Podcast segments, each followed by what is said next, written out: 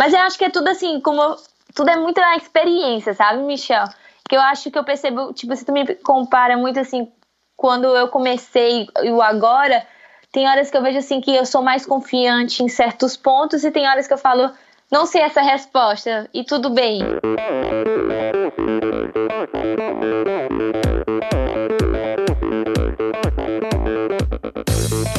Pessoal, aqui quem fala é Renata Falzoni. Olá, e eu sou Tim Don. Eu sou Jaque Mourão. Olá, eu sou João Paulo Diniz. Eu sou Adriana Silva. Oi, eu sou Mauro Ribeiro. E esse é o Endorfina Podcast. Valeu, até mais.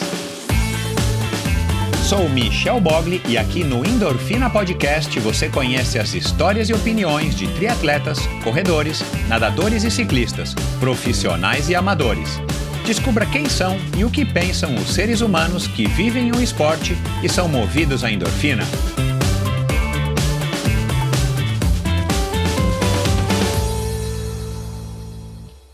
Olá, seja bem-vindo a outro episódio do Endorfina Podcast. Quero começar o episódio de hoje agradecendo a todos vocês que estão descobrindo Endorfina agora, principalmente desde a semana passada, através do meu amigo agora Gustavo Maia, do programa Fôlego, foi meu último convidado, e através dele eu já percebi aqui pela quantidade de mensagens que eu estou recebendo, pela quantidade de postagens no Stories que eu estou recebendo, é, muita gente acabou descobrindo Endorfina, é bizarro, a gente acha que que, enfim, que todo mundo sabe do que a gente faz, mas é óbvio que não sabe. E claro que ter, um, um ter tido um bate-papo com um cara daquela envergadura, um cara com aquele talento, com aquela visão e com aquela simpatia, um cara super inteligente, é, foi muito gratificante para mim.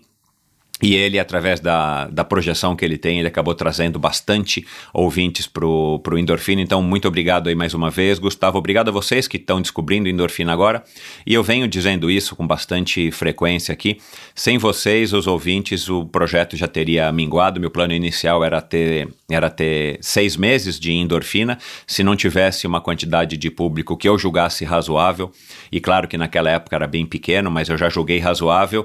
Então, resolvi continuar com o projeto ele já dura quase três anos, né? Agora no meio do ano.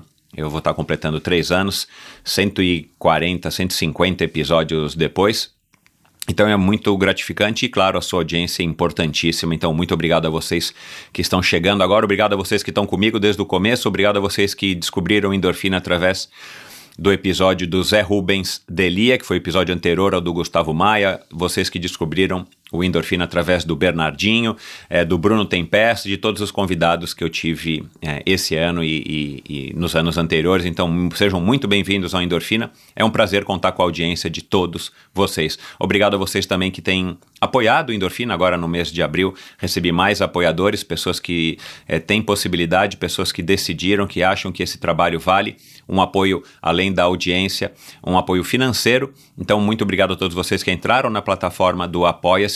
Você descobre uh, essa plataforma lá no meu site, endorfinabr.com. À direita, ali logo em cima, você vai ver uma caixa de texto amarela. Clica lá e você vai ser direcionado para o site do Apoia-se. E lá você vai ver que a partir de 10 reais por mês você consegue me ajudar e ajudar bastante. Então, muito obrigado a vocês que chegaram agora. E se você está considerando, eu recomendo, vai lá, pausa esse podcast aqui agora, dá uma, dá uma entradinha lá no meu site, clica nesse, nessa caixa de texto amarelo e dá uma olhada lá nas condições, é, nas, na, nas faixas de apoio, né, que eles denominam. A partir de 10 reais você consegue me ajudar e, como eu disse, ajudar bastante. A partir de 40 reais você ainda ganha é, presentes que eu, que eu mando para vocês aí também também, óbvio, sem custo nenhum. E a partir de 50 reais você ainda ganha presentes, além do Endorfina, da On Running, da Join Sports, você ganha presentes da Supacas, que é o patrocinador também desse episódio do Endorfina. Então vai lá, eu agradeço aí a todos vocês que têm a generosidade de fazer essas contribuições para o Endorfina.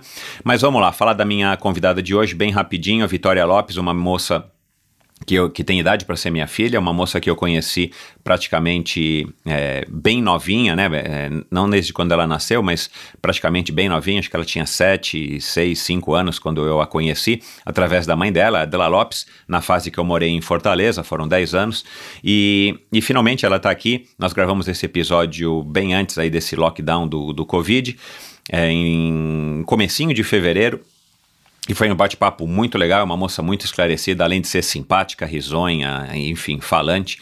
Ela tem ideias bem legais, ela de fato é, como eu disse também aqui no episódio, vocês vão ver, ela parece que tem muito mais experiência do que denuncia a, a idade dela. E ela começou no triatlon somente em 2014, o que é muito legal, né? Você vê que ela tem aí é, um pouco menos, pouco mais de seis anos de, de triatlon. E claro, veio da natação, puxada aí pela, pela mãe. E claro, a gente conversa sobre a Edla, a gente conversa sobre o contato dela com o triatlon, sobre treinos, competitividade, é, o fato de se sentir adulta, né? Mais velha, como é que está sendo essa experiência para ela aí de se desgarrar da mãe e passar é, boa parte do período do, do ano dela fora do, do Brasil para poder se aperfeiçoar no triatlon. É claro que a gente falou de, de Olimpíadas também, né? Nessa época, o, em fevereiro, as Olimpíadas ainda aconteceriam. Blogueiragem e muito mais, então é, tenho certeza de que vocês vão gostar desse bate-papo interessantíssimo com uma, um integrante, aí uma integrante da nova geração do triatlon brasileiro.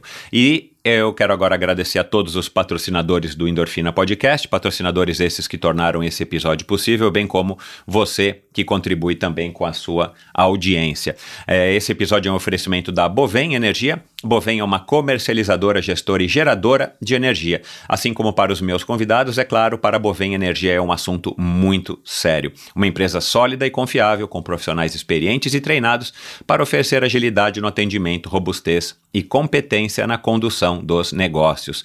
A Bovem, falei com eles na semana passada, a Bovem está trabalhando naquilo que eu não posso contar ainda, mas em breve, assim que a gente sair desse confinamento, eu vou ter novidades legais, principalmente para quem mora aqui em São Paulo, mas para mostrar para vocês que a Bovem tem de fato o esporte no seu DNA.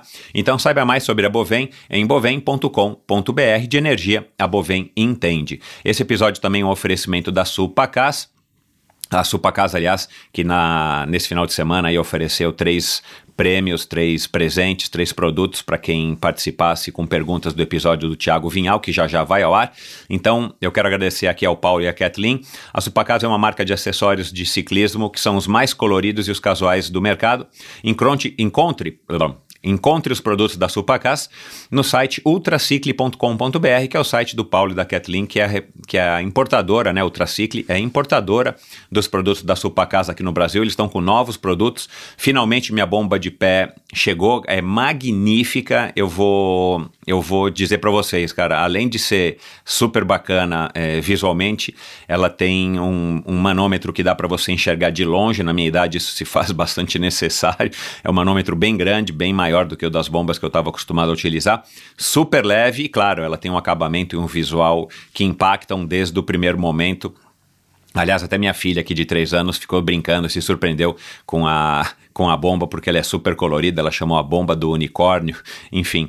É, cara, a Supacas faz produtos excelentes, produtos de altíssima qualidade que são super funcionais e, claro, é, bonitos e elegantes para o seu ciclismo, não importa a modalidade, seja mountain bike através das manoplas, dos suportes de garrafinha, seja é, o triatlon, seja a ciclismo de estrada ou mesmo para você que usa bicicleta para se locomover pela cidade, a Supacas tem até uns selins muito interessantes para que você use com mais conforto a sua bicicleta. Então dá uma olhada lá no site ultracicle.com.br. O frete gratuito para ouvintes do Endorfina Podcast. Essa promoção ainda está válida, então aproveite. 100 reais que você gasta na Ultracicle, que você compra de produtos na ultracicle.com.br, você não paga mais o frete. Então aproveite essa promoção, é por tempo limitado. É, basta você colocar a palavra endorfina no campo de cupom de desconto antes de finalizar a sua compra no site ultracicle.com.br ultracicle.com.br. Dá uma olhada, arroba supacasbr no Instagram, arroba supacasbr no Instagram e supacas é com Z no final e no site ultracicle.com.br, onde você também confere todas as lojas em todos os estados que revendem os produtos da Supacas. E por fim, esse episódio é apoiado pelos Mosqueteiros do Esporte, é um site de patrocínio coletivo de atletas, que, como eu já disse aí na semana passada, cara, é tipo daquela ideia que você fala, como é que ninguém teve essa ideia antes? Cara, é igual o Apoia-se, que você pode me apoiar, você pode doar uma quantia em dinheiro para mim. É igual o, o, todos os outros sites, todas as outras iniciativas de financiamento coletivo, só que esse é voltado exclusivamente para patrocinar, para incentivar um jovem atleta, e no caso aqui, jovens atletas na categoria, no, na modalidade do triatlon e do judô, ainda essas duas modalidades, mas em breve mais modalidades. E essa foi uma iniciativa do meu ouvinte, do meu amigo, do meu apoiador também, é, o Marcelo Cunha, um publicitário e triatleta amador, que resolveu, que teve essa ideia e que resolveu criar essa plataforma, justamente identificando aí um, um, uma deficiência do nosso esporte, principalmente se já para os grandes atletas é, não é fácil, imagina para quem está começando, para quem acabou se, de se destacar, para quem ainda está tendo mais apoio do que patrocínio, né? E ninguém vive somente de produtos, então imagina como quanto é difícil para um jovem triatleta iniciar na carreira, um jovem triatleta de talento. Então você pode agora, a partir de agora, do, através do Mosqueteiros do Esporte, contribuir com 25 reais ou a partir de 25 reais por mês e não bastasse a satisfação que você vai ter em estar contribuindo com, com a carreira desse triatleta, que quem sabe pode chegar a uma medalha olímpica ou participar de uns Jogos Olímpicos ou ser campeão mundial, você também ainda recebe de volta de lambuja, é, desconto e uma série de parceiros comerciais do Mosqueteiros do Esporte prestadores de serviço, lojas de produtos, por exemplo, por exemplo, a Under Armour, por exemplo, a Centauro, é, um médico nutricionista da Care Club, enfim, você tem aí uma série de benefícios que você pode é, ter.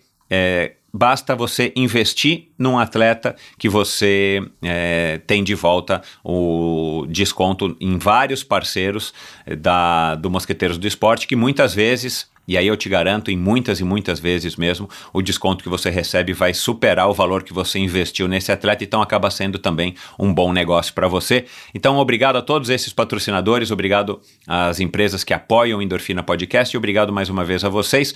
Vamos então agora ouvir uma conversa interessantíssima com uma autêntica representante da nova geração do triatlon brasileiro.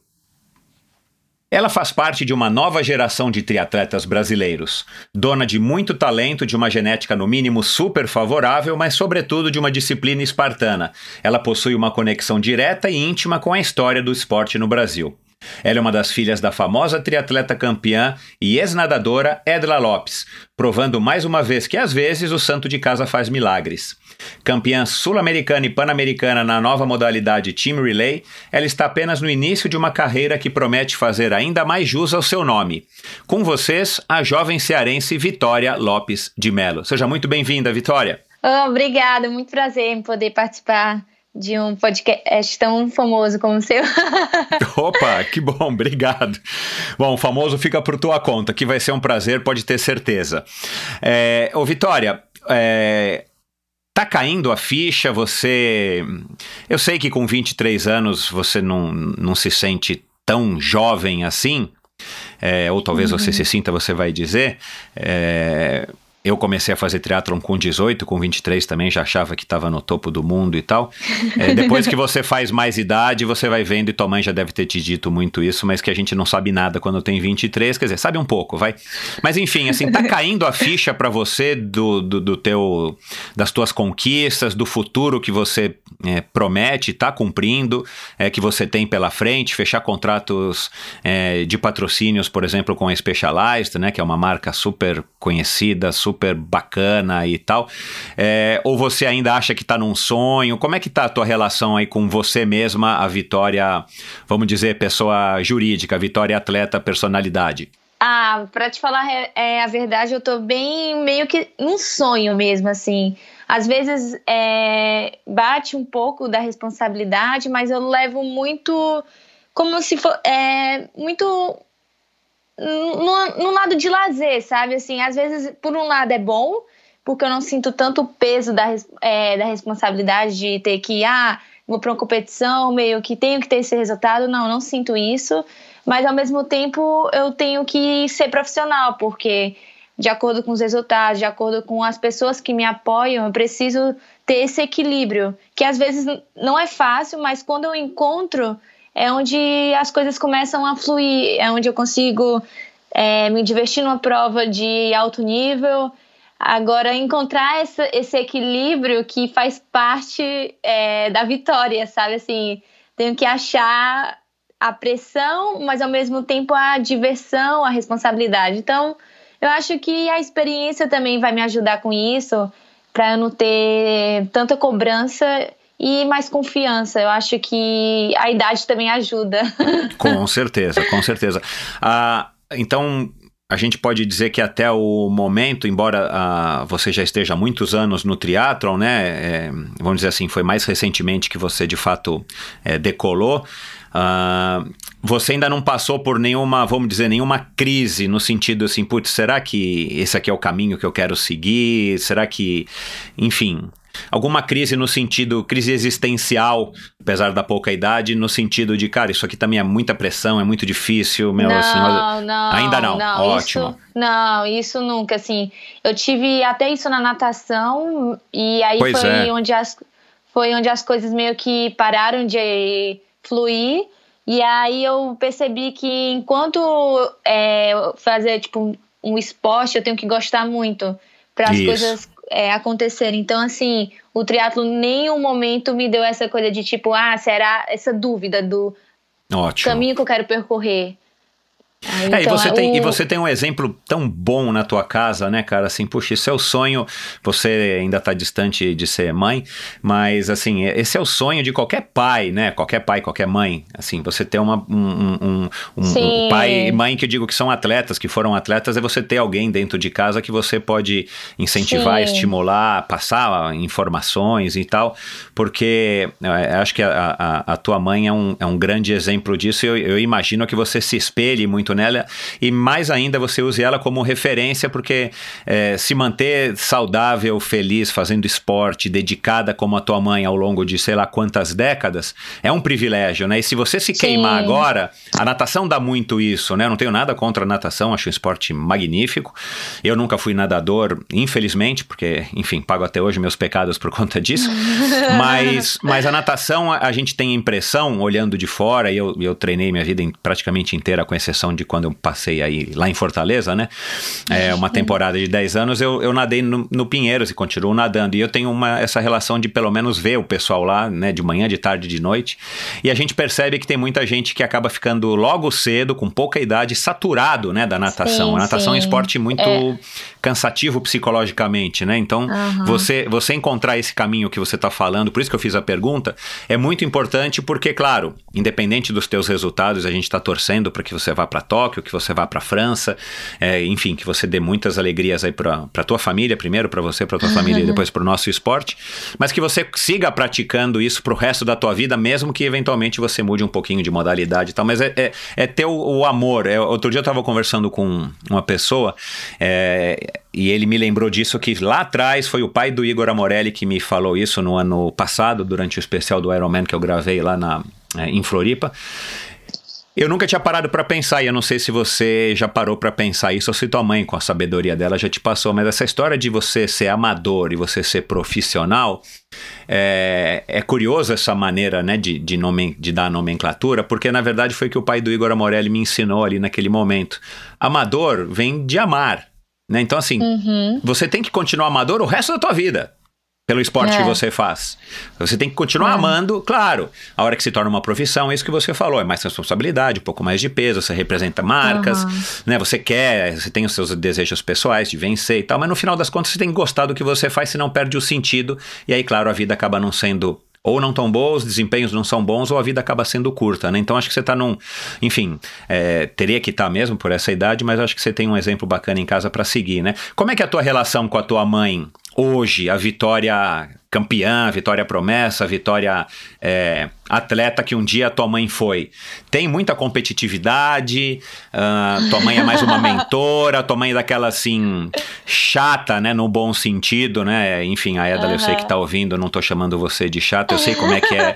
Mas assim, tipo, querendo te dizer, querendo te ensinar coisas para tentar abreviar o teu, a tua descoberta, e a gente sabe que não é fácil, né? Aprender com os exemplos do outro, dos outros. Como é que é a tua relação com ela hoje? Ah, assim, é, eu tenho eu tenho seis anos de triatlon, certo? Então, quando eu comecei o triatlon, eu vim da natação e todo eu acredito que a maioria dos nadador, nadadores passam por isso nessa fase de adaptação. Então, eu tive um começo muito difícil, assim, de lesão.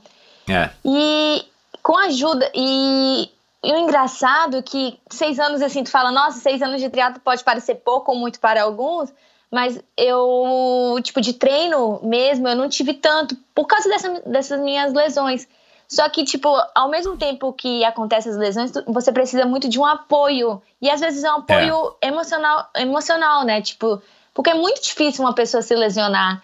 E, e graças a meu, aos meus familiares, meu pai, minha mãe, até mesmo a confederação, eu sempre tive esse apoio.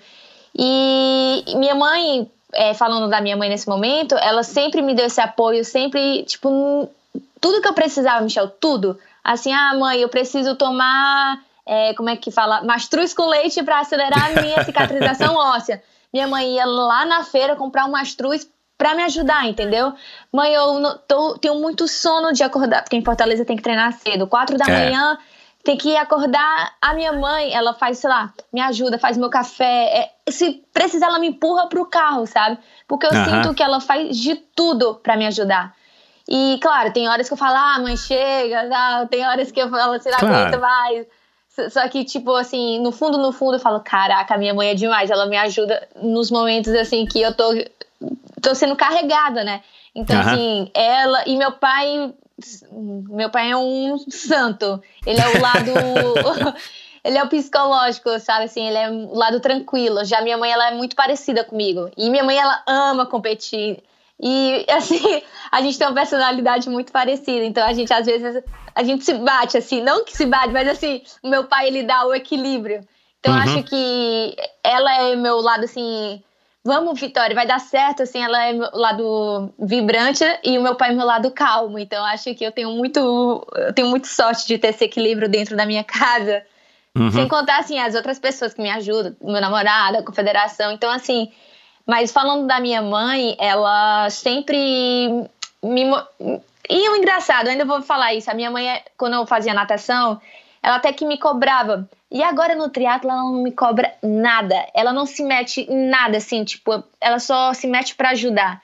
Então, uhum. agora, assim, falar de treinamento, tá, ela fala, não, fale com o seu treinador. Ela não se mete em nada, assim. Claro que eu falo, ai mãe, por que será que eu tre... Quando eu pergunto, ela me responde, mas ó, quando é para cobrar, nada. Então, acho que ela encontrou essa é, medida. Exato, ela, isso que eu ia falar.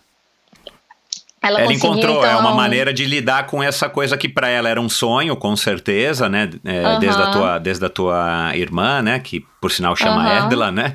É o nome da tua mãe.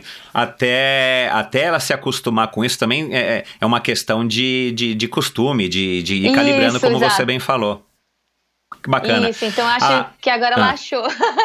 Que bom, né? Que bom para vocês, porque para ela também vai ficando melhor e o relacionamento de vocês vai se tornando mais. Até, até por conta também, né? É, é, até por conta também, Vitória, eu tenho uma filha de 20 anos, né, a Michelle, uhum. e, e, eu não sou mãe, né, sou pai, e eu sei como é que é o relacionamento dela com a mãe dela, já percebi, mas assim, à medida que a gente vai ficando mais, mais, mais velho, é, a gente espera que vá aprendendo, os pais também, e os filhos também.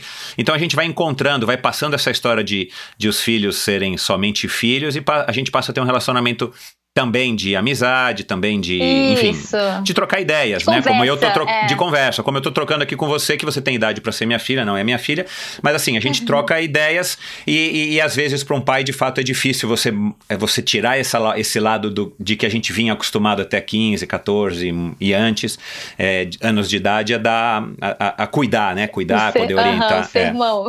Exato, exato. Uhum. Bom, além disso e da tua aparência física, que eu acho você muito parecida com a tua mãe, não sei se você acha. O que mais que você Muito. herdou dela? Ah, eu acho que o, o, jeito, assim, esse jeito meio risonho, de. É, o jeito meio que dá alegria, assim. Eu acho que eu sou muito parecida com ela, assim. É, às vezes até um pouco até da ansiedade de ser muito acelerado. Eu acho que a gente tem isso meio. Esse jeito muito agitado. Eu acho que é muito da minha mãe, assim. E uhum. o jeito de andar total, acho que lembro muito da minha mãe. Legal.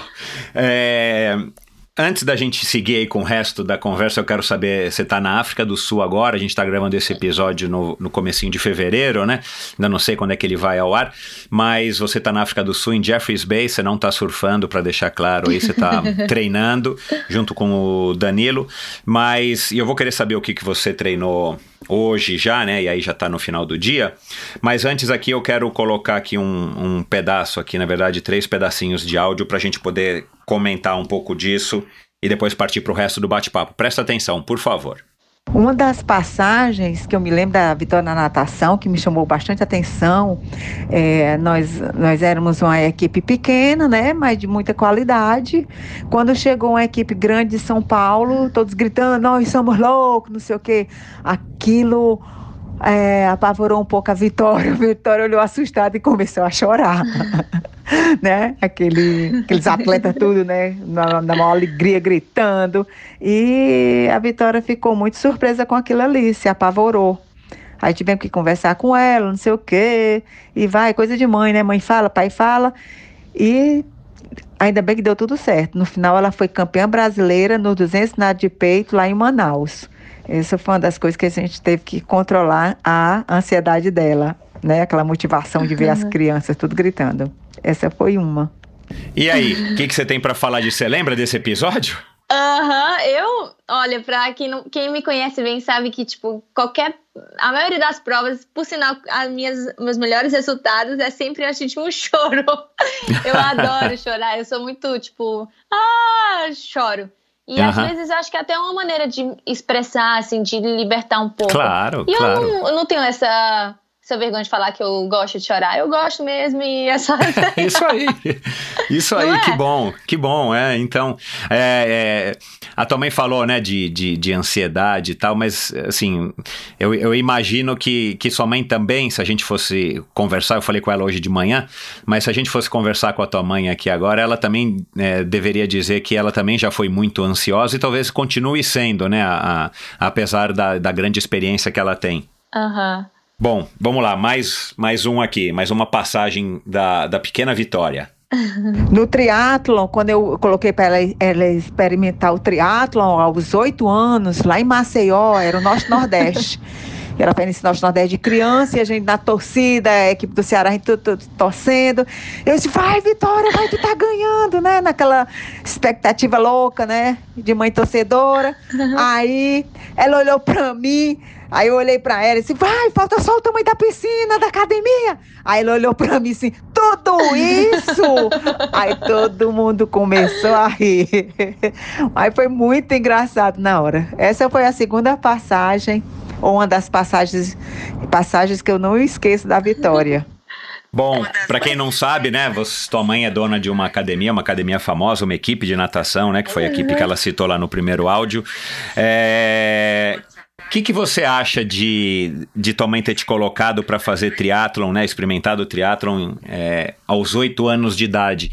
Eu acho isso um privilégio, né? E eu, eu queria saber o que, que você acha e queria saber das pessoas que estão na tua faixa etária, competindo aí no Sub-23, se você sabe de pessoas também que tiveram essa oportunidade de desde muito cedo ter contato com não somente a natação no teu caso, mas o triatlon, né? Porque hoje em dia a gente tem a, a, a realidade hoje do triatleta é que muitos dos campeões que estão aqui hoje principalmente do circuito de TU e tudo mais, eles nasceram fazendo triatlon praticamente, né? Não vieram da natação como você, embora você tenha, acesso, tenha tido acesso ao triatlon desde os oito. Fala um pouquinho dessa experiência, o que, que você acha e como é que é para as pessoas que você conhece que estão aí na tua faixa etária. Ah, foi assim, é, quando eu tinha oito anos, eu não, eu não fazia natação da academia da minha mãe, tipo, as aulinhas de, da, das pessoas da minha como é, faixa etária e tal. Uhum. E estudava como uma menina normal. E no meu tempo livre, tipo, acabava os estudos, eu ia. Eu moro no condomínio, eu ficava andando de bicicleta. Eu lembro até hoje, era uma rosa com a cestinha.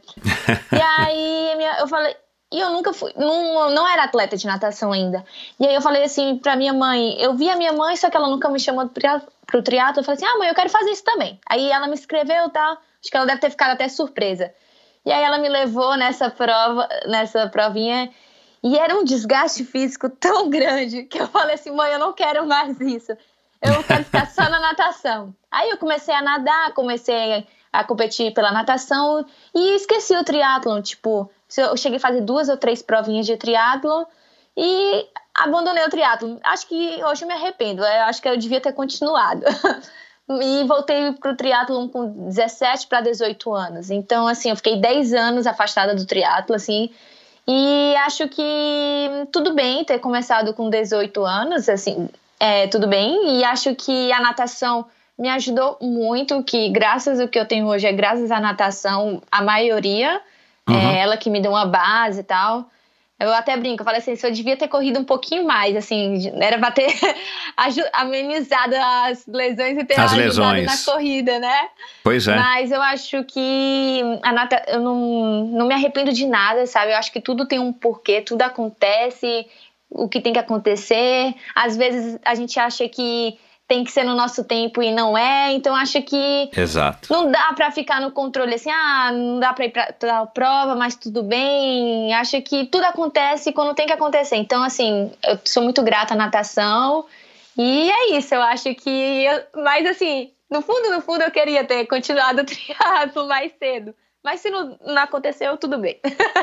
E, e, e, as pessoas que, que enfim, que, que são aí do teu mundo, as pessoas que estão na tua categoria abaixo dos 23, você sabe de pessoas que, que, que começaram, vai, sei lá, com 5 anos é, a, participar de, de triatlos, a treinar, né, principalmente?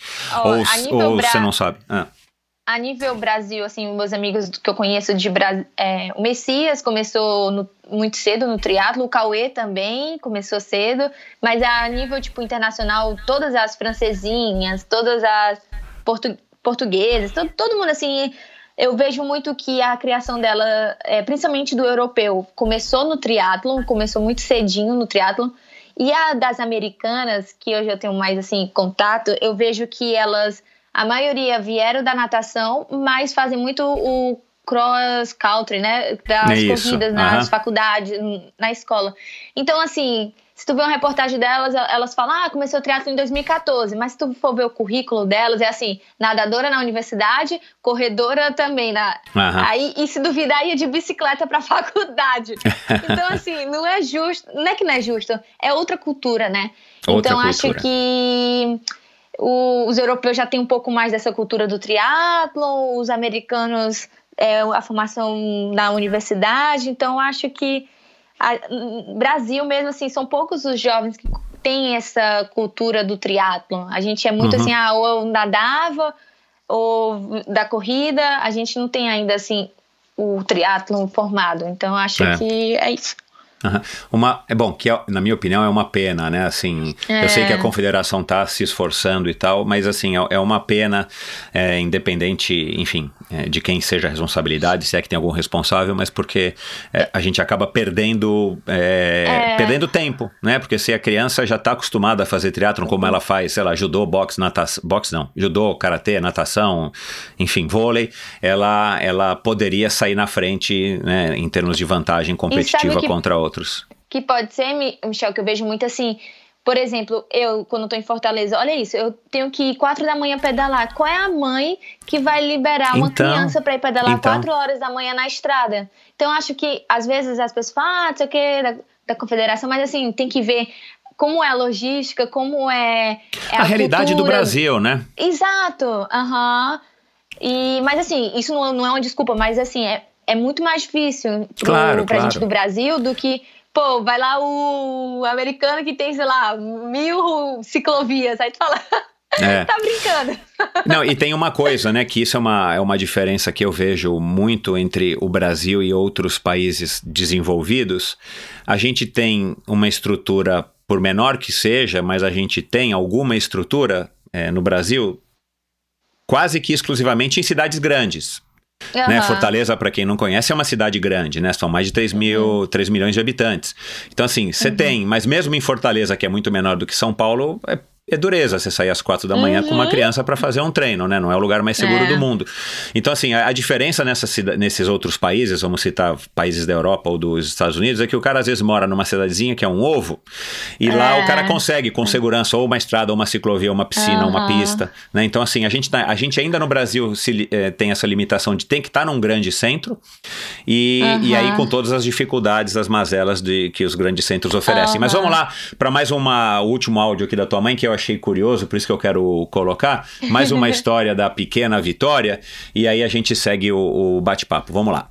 Uma das mais recentes, né? Uns cinco anos atrás, quando ela começou o triatlon.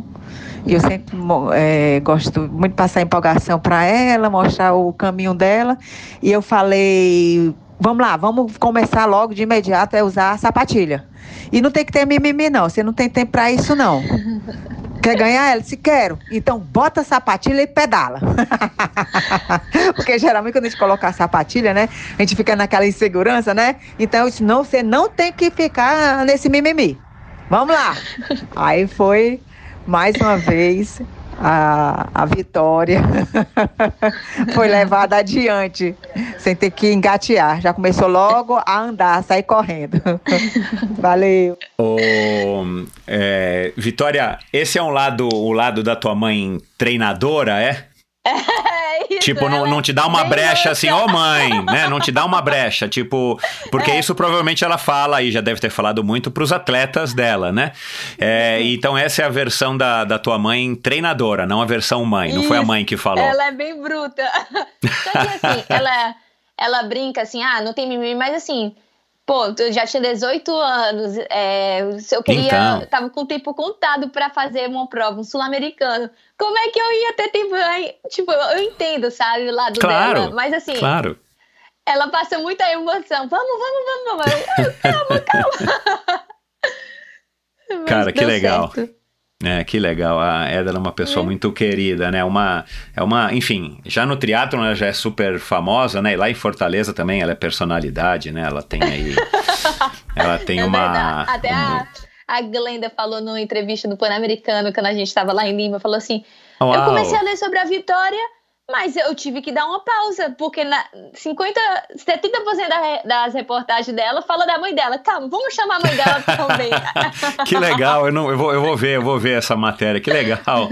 É assim, é, é, é, é eu acho legal falar um pouco da tua mãe, é, não para, enfim, eu quero até receber tua mãe aqui pra gente bater um papo exclusivamente sobre ela e um pouquinho sobre você também, ver, é, ouvir a versão dela, mas porque é, é um um exemplo super legal, é, não é muito comum, né? Você há de convir. A tua mãe já não é uma pessoa que a gente encontra em qualquer é, lugar, né? A, a vontade uhum. dela, a determinação dela, a garra dela e sim, claro os dotes, sim. os dotes, né? Os atributos aí físicos de performance, determinação e, e tal. E, e, e, o legal é exatamente isso, pô. Ela, ela gerou uma filha que está seguindo uma carreira talvez até mais promissora do que a da tua mãe. Então isso, isso é muito uhum. legal essa continuidade, né? Mas vamos lá, o que, que você já treinou hoje? Como é que você está na, se preparando aí para o teu ano? Ah, então, é, geralmente aqui quando a gente está nos treinamentos mais pegados, a gente gosta de treinar muito as três modalidades. Meu treinador ele gosta muito de todo dia um pouco de cada. Uhum. E só que geralmente a gente tem um, os dias mais tranquilos. Ele ele vê muito a gente pelo cansaço, assim, quando a gente tá, ele dá uma pancada de uns três, quatro dias, aí no outro ele já dá uma folguinha. Só que uhum folga, assim, é um treinamento mais, um, sei lá, dois mil, três mil de natação, meia horinha de corrida. Porque os meninos aqui, o, a minha a equipe gosta de treinar muito intenso. Então, assim, é até parte, entendeu? Então, mas assim, é uma equipe que eu tô minha que já é meu terceiro ano com esse meu treinador. É Qual é o nome dele? Tô, é Ian O'Brien. Enfim, uh -huh. brasileiro é Ian. Uh -huh. então, assim, é uma equipe, é um cara que me trata super bem, uma equipe que me sempre pergunta se eu tô feliz, se eu tô treinando bem. Então, assim, demorou para conquistar um pouco desse, desse lado dos americanos, mas hoje em dia eu não tenho do que reclamar. E a gente sempre. É, eu gosto muito deles porque eles sempre estão competindo um com o outro. Então acho que eu tenho muito a ganhar com esse lado competitivo deles, assim, sabe? Uhum. E o lado mental deles é muito legal, porque não sei se é a cultura deles, eles sempre estão tipo, ah, quero melhorar, é, não olha pro outro. E, e é isso, é vida que segue e vamos fazer o nosso melhor e bola pra frente. Eu acho muito legal essa parte deles. É, eu já disse aqui em outras oportunidades, é, inclusive acho que foi num episódio com a Carla de Pierro, é, psicóloga do esporte, que a mentalidade dos americanos, é, embora eu tenha algumas reservas com relação à cultura deles, mas a mentalidade dos americanos para esporte eu acho né, generalizando de novo, É, muito legal, né? Os caras acreditam, vão atrás, vestem a camisa e, enfim. Veste- e, é. e a gente tá- tem, assim, a história tem se mostrado que tá dando resultado, né? Então, assim, essa mentalidade é uma mentalidade legal, uma mentalidade campeã, né? O segundo lugar pro cara é, é como diz o Isso. Lance Armstrong, é o primeiro perdedor. Então, vamos lutar pro Isso. primeiro. E, claro, muitos americanos são segundo, terceiro, quarto lugares, mas eles têm essa mentalidade que eu acho muito legal. E bacana que você tá pegando isso, porque, não sei, eu, eu sou suspeito para dizer, mas eu acho que esse é um, um caminho mais curto para você atingir o seu máximo potencial e, quem sabe, todas as vitórias que você almeja. É, Você falou de equipe, você treina em equipe, você treina sozinha, você prefere treinar sozinha? Como é que, é, co- como é que você treina e como é que você prefere treinar? Ah, eu gosto muito assim de treinar no grupo, mas tipo assim, quando é um treino mais tranquilo, sei lá, um 30 minutos tranquilo, uma coisa mais rodada, principalmente a corrida, até mesmo a própria natação. Que as pessoas falam assim: "Ah, você nada bem, no teu fraco deve ser forte". Não, o meu fraco é muito fraco. Que é capaz assim, de pessoas que falam: "Não, não é possível que essa menina gosta, é nada bem". Então assim, é, eu tenho essa. Eu não, tem gente que eu falo, meu Deus, não é possível, essa pessoa recupera muito rápido. Eu, eu gosto, assim, de treinar mal, no sentido, assim, de correr o devagar, me arrastando. Ah, tô cansada, eu escuto o corpo, eu não gosto de ficar me impressionando, ah, é fraco, mas eu quero ir forte. Não, é fraco, Uhum. eu tô cansada, beleza, eu, eu escuto o corpo. Agora, assim, quando é um treino forte, eu gosto de estar muito em equipe, pra competir mesmo, sabe? Aham. E uma coisa muito legal é, desse ano que a minha equipe tem mais mulher dessa vez. Então, Ótimo. assim, a, a competitividade aumenta. Aham. E aí tem que saber dosar os treinos. É claro que tem treino que é, se for mulher toda hora, assim, a gente quer competir direto, mas assim, tem treino que, pô, não vale a pena competir, senão vai me comprometer no outro treino. Uhum. E o engraçado é que com a natação, eu fico competindo muito com os meninos. Na bike eu sou meio que levada por eles. E até mesmo, às vezes, eu faço uma pressãozinha é, com eles, aí eles ficam meio que loucos, assim. E na corrida, agora com as meninas, fica mais, fica mais fácil, assim, até mais prazeroso de poder competir. Mas, assim, eu gosto de dosar, não gosto de fazer tudo junto, mas também não gosto de fazer sozinha. Porque se, se é fazer sozinha, eu fico na minha casa treinando sozinha. E eu vejo que não dá muita performance eu treinando sozinha, é, principalmente a corrida e a bike. Então eu acho que, que tá tudo certo, assim. Você, você é, acha é, ruim treinar é, só com mulheres, ou não só com mulheres, mas quando você treina com, com, com garotas, é, porque você se sente é, mais, mo- mais motivada a ser competitiva, e isso por acaso pode também te atrapalhar. Tem um lado bom, mas também tem um lado ruim. Isso. É, é por isso que você acha. Você é muito competitiva? Sou, sou muito competitiva. Aham. Mas assim, não é nem por isso, Michel, é porque é, quando é um treino, sei lá, um, um treino de pista, aí é ótimo ter a menina, porque, pô, tu, tu tem o seu lado competitivo e automaticamente uma ajuda a outra, né? E principalmente porque cada um é de um. tem sua. é, tem sua responsabilidade. Então, assim, a gente tá aqui pra se ajudar, a gente é um time.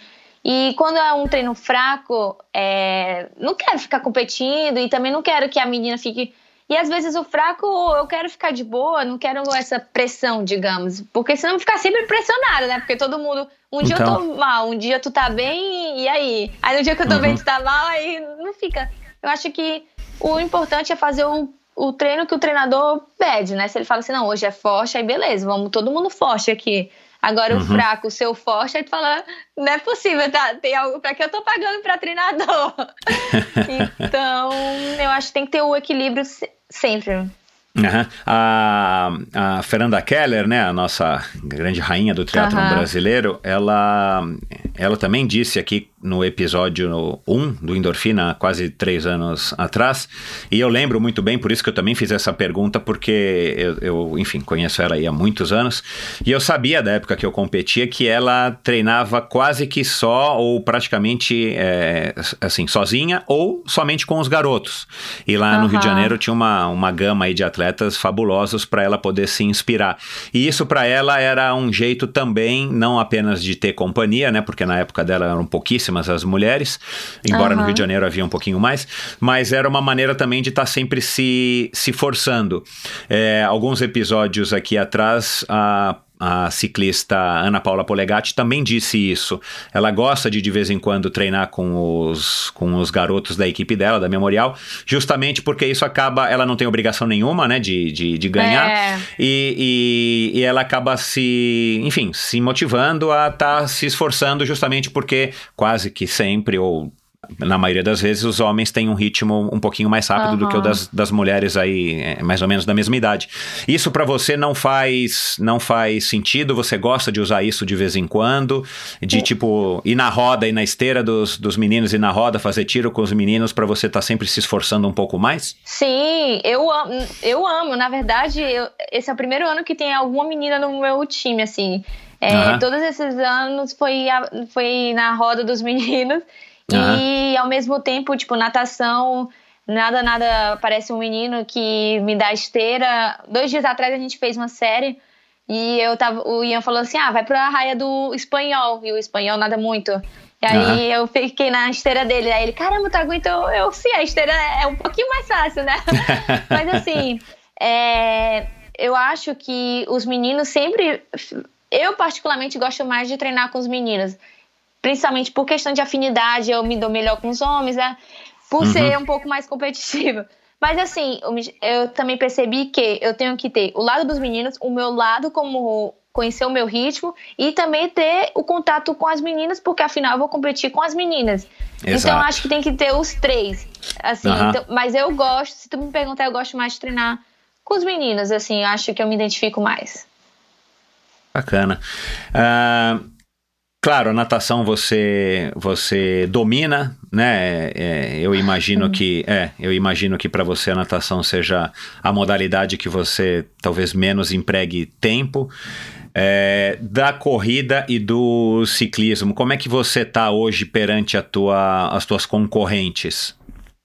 Ah, eu acho que a bike, é, eu, te, eu acho, acredito ter uma facilidade boa. Na verdade, eu gosto muito da bike. É, é, a bike para mim foi uma coisa assim muito fácil. Tipo, é uma coisa prazerosa, então acho que é por isso que eu falo tão bem assim da bike. E, e por incrível que pareça, eu também gosto de correr. Só que se tu me pergunta assim, qual dos três tu acha que tu tem mais afinidade em relação ao tempo de praticando, eu acho que é a bike, assim, eu gosto muito da bike. E a corrida, eu, eu gosto e acho que o que me atrapalhou na corrida não é nem se eu tenho facilidade ou não, eu acho que é, foram mesmo as lesões que eu tive no passado. Eu nunca uhum. fiz uma base de corrida. Se tu me pergunta quanto eu treino de corrida, não é pouco, mas também não é muito em relação uhum. ao que eu escuto, sabe? Uhum. Eu acho que eu não tenho essa base, então isso ainda tá me faltando, me custa um pouco. E aí tu fala assim, ah, Vitória, aumenta a tua corrida, mas é, é muito difícil eu aumentar a corrida e pagar o preço, entendeu? Entendi. Eu tenho que achar um equilíbrio, mais uma vez o equilíbrio, mais uma vez. É fácil falar, é no dia a dia que tem que ajustar mesmo, mas assim, pô, às vezes dá uma dor, aí tu fala, ih, tira, aí uhum. coloca. Então, uhum. assim, melhorou muito. Eu nunca mais tive lesão grave, graças a Deus. Mas, claro, fiz musculação, recuperação, suplementação e também o tempo, né? E acho que, a, mas voltando da bicicleta, por ter esse período sem poder correr, eu pude pedalar um pouco mais. E quando eu comecei o triatlo, eu treinei com um amador lá de Fortaleza, ele já foi pra Kona, o Marcelino. E o Marcelino, assim, é o cara que fala, vamos pedalar 40 por hora e eu nunca descolava, não é que nunca, sim, eu descolava, mas a, o meu objetivo era não desgrudar da roda do Marcelino. Então isso foi me criando marra também. Eu comecei o triatlo bem na marra, assim, com o Marcelino. Não sei se tu já ouviu falar dele lá de Fortaleza. Então, não, sim, ele... de cara agora não.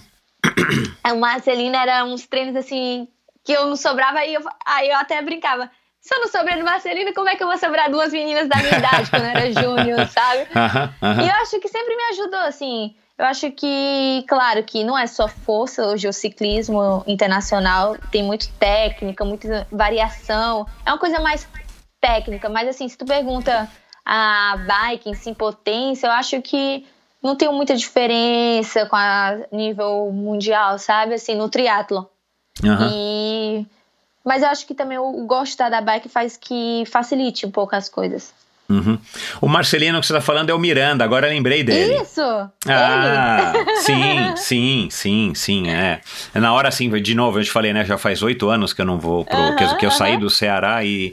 Ah, claro, claro que sim. Pô, excelente, um sparring excelente de treino, né? É, você escolheu. não, não sobrava ele. Vamos, Vitória, não desgruda. Eu, tá bom, não vou desgrudar. é, isso aí, isso aí, que bom. É. Você conversa muito hoje em dia sobre triatlon com a sua mãe dentro de casa? Você mora com ela ainda? Uh, em Fortaleza, sim, eu moro com ela. E a gente conversa muito de muito. triatlo. Não vou mentir, a gente fala muito. tá. O teu pai, o teu pai e a tua irmã acham isso uma boa? O meu pai, ele gosta muito de triatlo, assim. Mas o meu pai, ele é o cara que, se eu falar assim, de novela, de qualquer assunto, assim, ele também me acompanha muito rápido no, ah, no, tá. no assunto. A minha irmã, ela já fez é, esporte, ela gosta muito, ela também tenta acompanhar a gente, assim, é muito natural para ela. Mas, assim, a, ela também fala de outras coisas, de do mundo dela, assim, de, é, de televisão que ela gosta muito e tal. Mas, assim, o meu pai, eu ainda acho, consigo falar mais coisa com ele, sabe? Do que uhum. se for perguntar de todos, assim, é o que eu me identifico mais. Entendi. É, a tua mãe é, já deve ter te contado mil histórias de antigamente era assim, Vitória e tal. É, você consegue é, você já parou para pensar ou você consegue estabelecer uma comparação de como é que era o triatlon antes dos Jogos Olímpicos, antes do vácuo, antes da, da ITU, né? ITU não existia. Se você ouviu o episódio com o Leandro Macedo, ele fala exatamente desse momento que ele viveu ajudando a criar a ITU, né? Como um representante brasileiro e campeão mundial na época que ele era.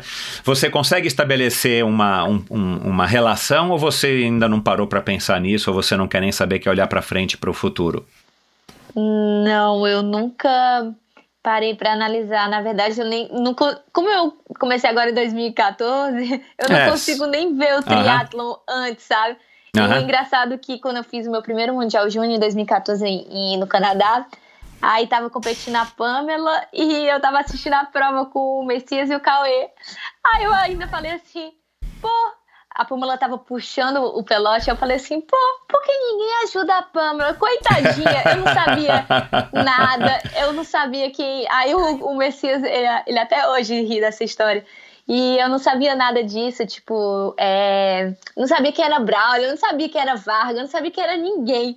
E, e agora, eu comecei a entender quando eu fui depois para Portugal, em 2015, assim, eu comecei a ter noção de quem era, assim, o pessoal mas se tu me pergunta do passado, eu sei assim, dos brasileiros, tipo, Fernanda Kelly, Leandro Macedo, Barcelos, mas se tu me pergunta a história, não, eu, eu, eu sei muito pouco. Uhum. E, e tem, tem um aspecto positivo disso, né? Outro dia eu vi também uma entrevista com a Gwen Jorgensen, que foi a primeira medalhista olímpica, né, de triatlon, ou foi a medalhista, uma das medalhistas olímpicas, eu não me recordo agora, mas ela falou também, quando começou, ela veio da corrida, não conhecia nada, mesma coisa a Chrissy Wellington, né, a nossa, é, talvez a maior vitoriosa de Ironman até hoje na história do triatlon. Enfim, tem também o lado bom, né, quando você não conhece, claro, as pessoas também não te conhecem, agora você já é conhecida e você acaba sendo obrigada, até por conta aí da, de evoluir na tua performance e de conhecer também um pouco das, das meninas contra as quais você está competindo. Você, você tem esse jeito é, mais relaxado com relação a, vamos dizer assim, a, ao estudo, vai, do, do triatlon? Ou você hoje sim segue todas no Instagram, você olha o Strava delas, você procura ver resultados, entra no site, assina revistas, jornais eletrônicos para estar tá indo atrás? Ou você deixa isso para os teus técnicos, para tua mãe e você vai lá só e fica sabendo por tabela de alguma outra informação? Não, eu tenho um lado que eu, eu fuço assim bastante isso, mas eu tô até trabalhando isso com a minha psicóloga para evitar de saber muito da vida delas, assim, o que, que ela. É, até uhum. meu treinador fala muito isso.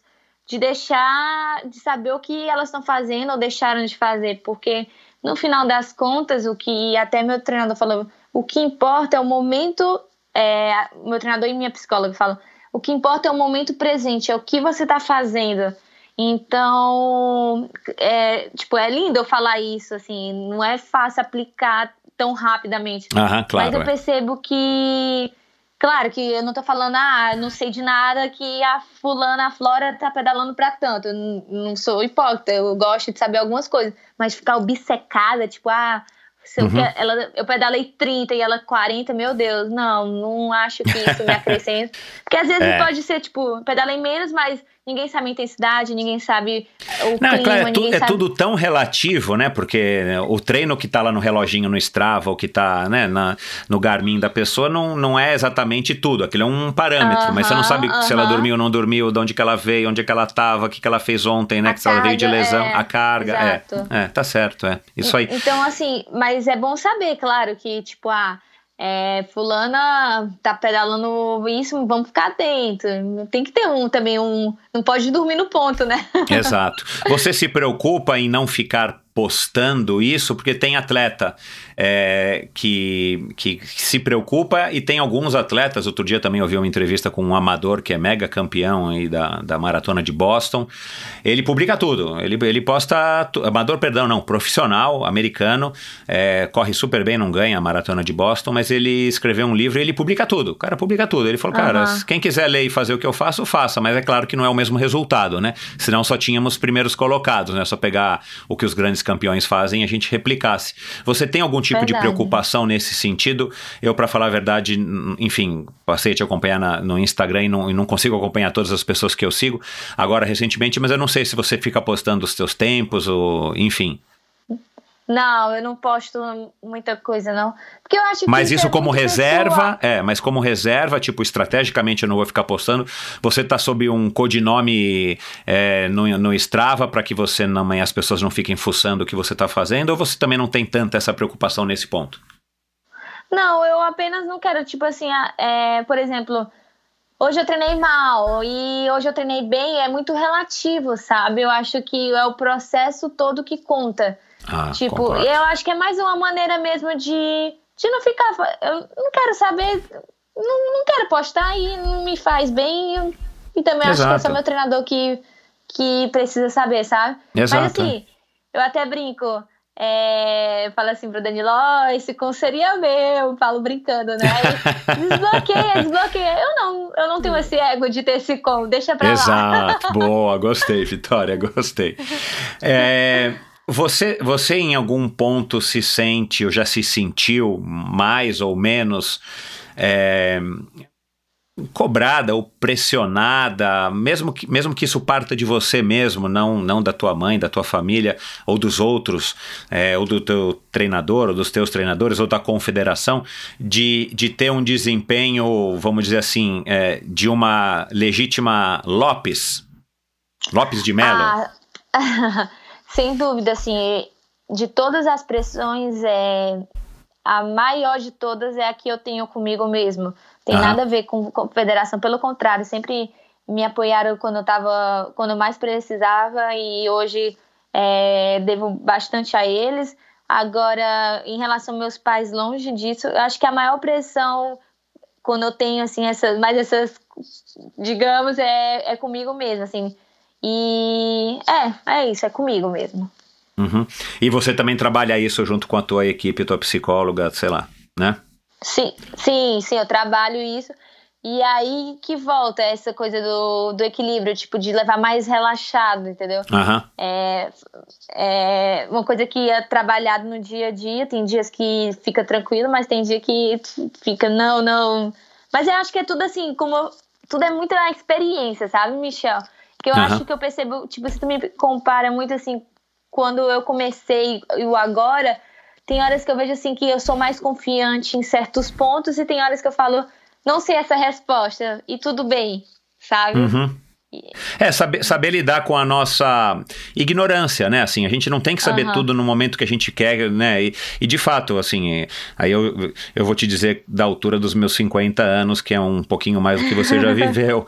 Assim, cara, a gente nunca vai saber tudo, a gente tem que se conformar e, e a história da gente descobrir, aliás, o próprio endorfina para mim é uma grande viagem nesse sentido, porque o que eu tô aprendendo nesses dois anos e pouco, Aham. é, não importa a idade, não importa a modalidade, não importa se é um campeão, um amador, mas, cara, assim, essa troca é muito importante. E, e, e, e aí eu já vou até, enfim, fazer uma, uma emenda aqui para minha próxima pergunta, mas a, a gente tem que a gente tem que dar tempo ao tempo e saber aceitar isso, né? Porque, de novo, Aham. você tem 23 anos, não é mais uma menininha, né? Você já tem uma idade aí boa, já tem bastante experiência, mas é claro que você não tem a mesma experiência de que se você tivesse 30, nem que você tivesse 40 ou Aham. 60, né? Então, assim, a gente também tem que ter essa... essa ah, sei lá, essa serenidade de. Exato, Aham. de entender, eu concordo, é isso aí. É, mas de- deixa, deixa eu te fazer uma, uma pergunta que, que a hora que eu estava preparando a pauta aqui para a nossa gravação e pesquisando sobre você, eu me lembrei.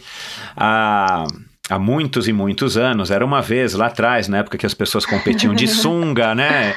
E, e a gente usava ainda capacete de skate para competir. Ah, eu fui chamado uma vez para participar de um programa de rádio do meu amigo Paulo Lima, né? Que é um, um- dono de uma revista editora muito famosa aqui em- no Brasil, é, para falar de triatlon. Triatlon era a bola da vez na época e tal. E eu lembro direitinho que eu devia ter. Se eu não tinha 23, eu tinha talvez 22. Mas assim, eu era mais ou menos regulava a tua idade. E, e eu lembro direitinho dessa declaração que eu dei para ele. E eu queria te fazer essa mesma pergunta para ver se você vi, eh, tem a mesma impressão que eu. É, naquela época, eu achava que eu comecei triatlon com 18 também, então a gente tem uma história aí, por enquanto, Caramba, pa- parecida. é. parecida. Você é muito mais vitoriosa do que eu, muito mais promessa do que eu, e você tem um background que, de novo, eu me arrependo de não ter sido nadador, né? Eu fui jogador de polo aquático. Mas enfim, é, e eu lembro direitinho de ter dito pra ele. Tipo assim, cara, a impressão que eu tenho naquela época, né? Eu disse assim, a impressão que eu tenho é que eu já vivi umas 10 vidas, porque o triatlon, com todas as viagens, as competições, eh, os altos das vitórias e os baixos das derrotas, as pessoas que você conhece, parece que eu tenho tanta história já para contar que eu já vivi muito mais do que o alto dos meus 22, 23 anos. Você tem essa impressão de que esses seis anos que você faz triatlon parece que são 20? Aham, eu acho que então eu tenho 40, porque eu vim da natação. pois é, então, Então, então. eu acho que cada, é, cada parte, assim, parece que é um. Eu dando assim uns conselhos, eu falo, meu Deus, mas eu não tenho tanta experiência, ou eu tenho tanta. Eu acho que também Legal. tem a ver isso. A gente vive muito intenso, né? Porque Exato, foi exatamente isso que eu disse pra ele, é. Conhece gente nova, viagem. Isso. é, tem muita viagens, então assim, a gente vai vivendo, tipo, um dia eu tô na China, outro dia eu tô na África, então eu acho difícil a maioria das minhas amigas de 23 anos ter tanta coisa, assim. É, Elas têm uma vida mais Concordo. tradicional, né? Tipo, faculdade. É mais, mais lenta no sentido de que acontecem lenta. menos coisas, né? Isso. Mas É. eu tenho essa sensação, assim, de que, Ah, que bom. eu já tenho 30 anos.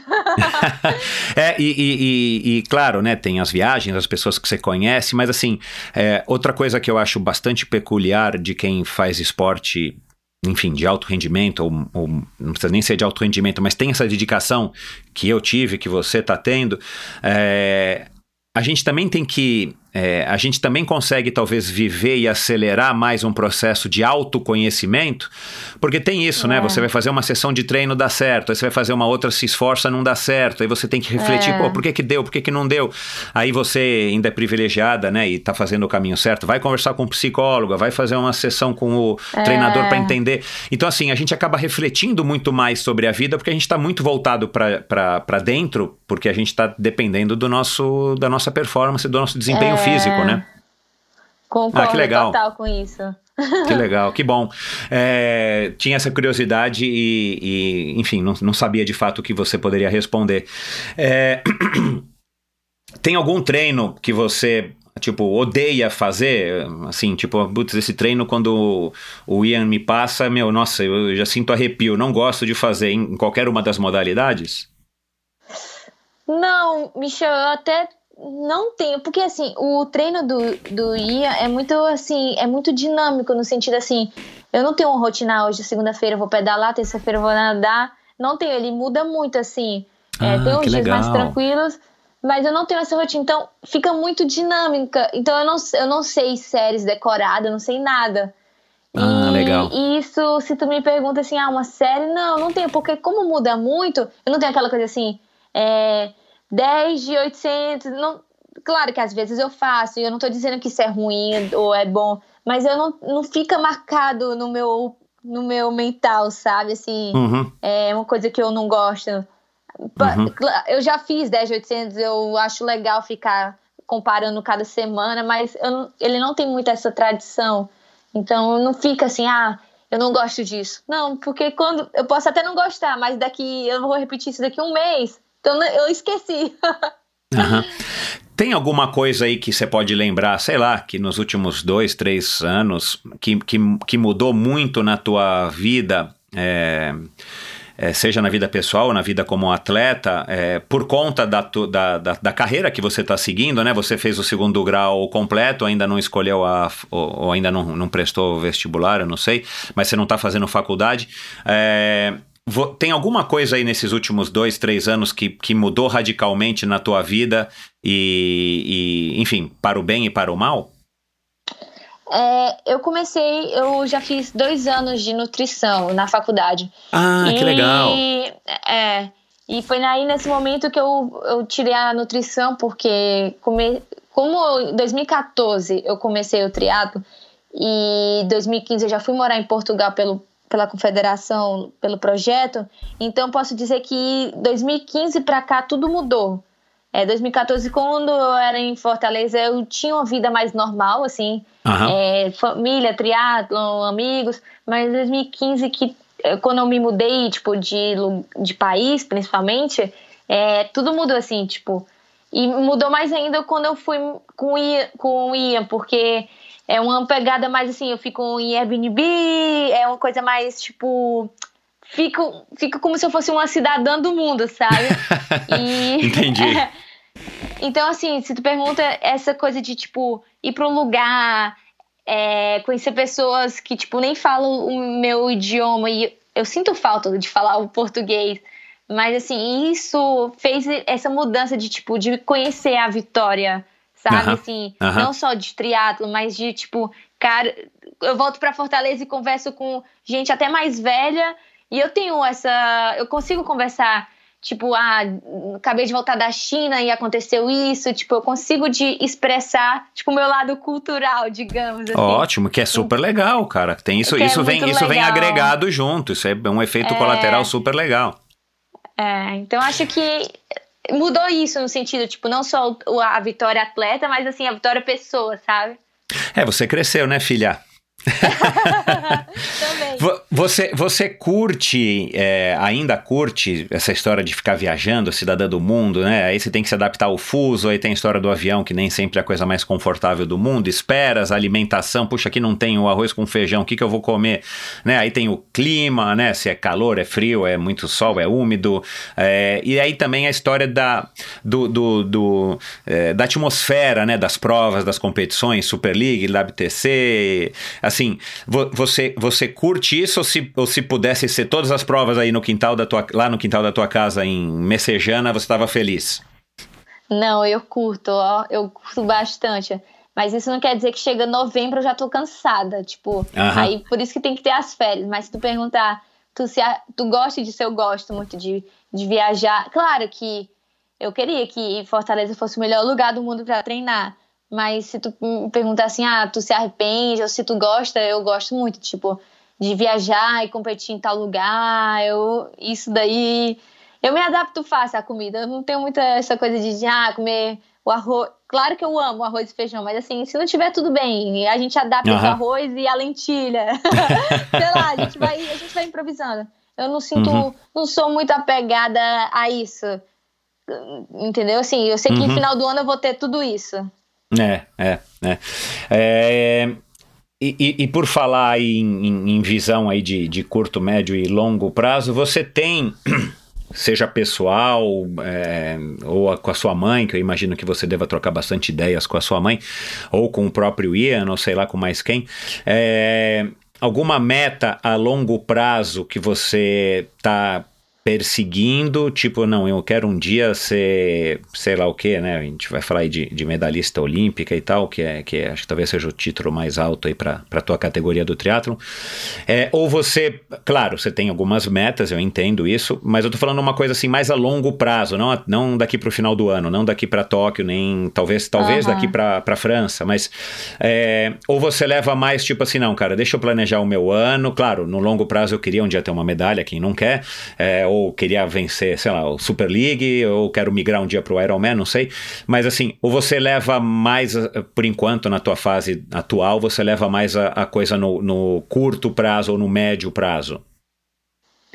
Ah, eu acho que se hoje tu, eu acho que eu falaria mais assim, um pouco de cada, tipo, a curto prazo, eu penso muito até Tóquio, tipo, parece que o mundo vai acabar em Tóquio, mas eu sei que não vai.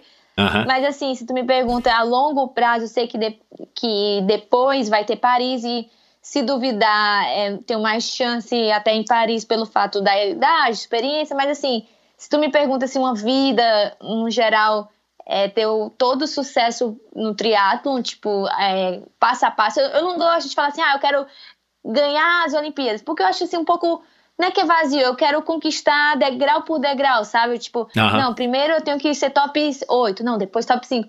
Mas essa prova eu me encaixo mais, vai que dá uma medalha.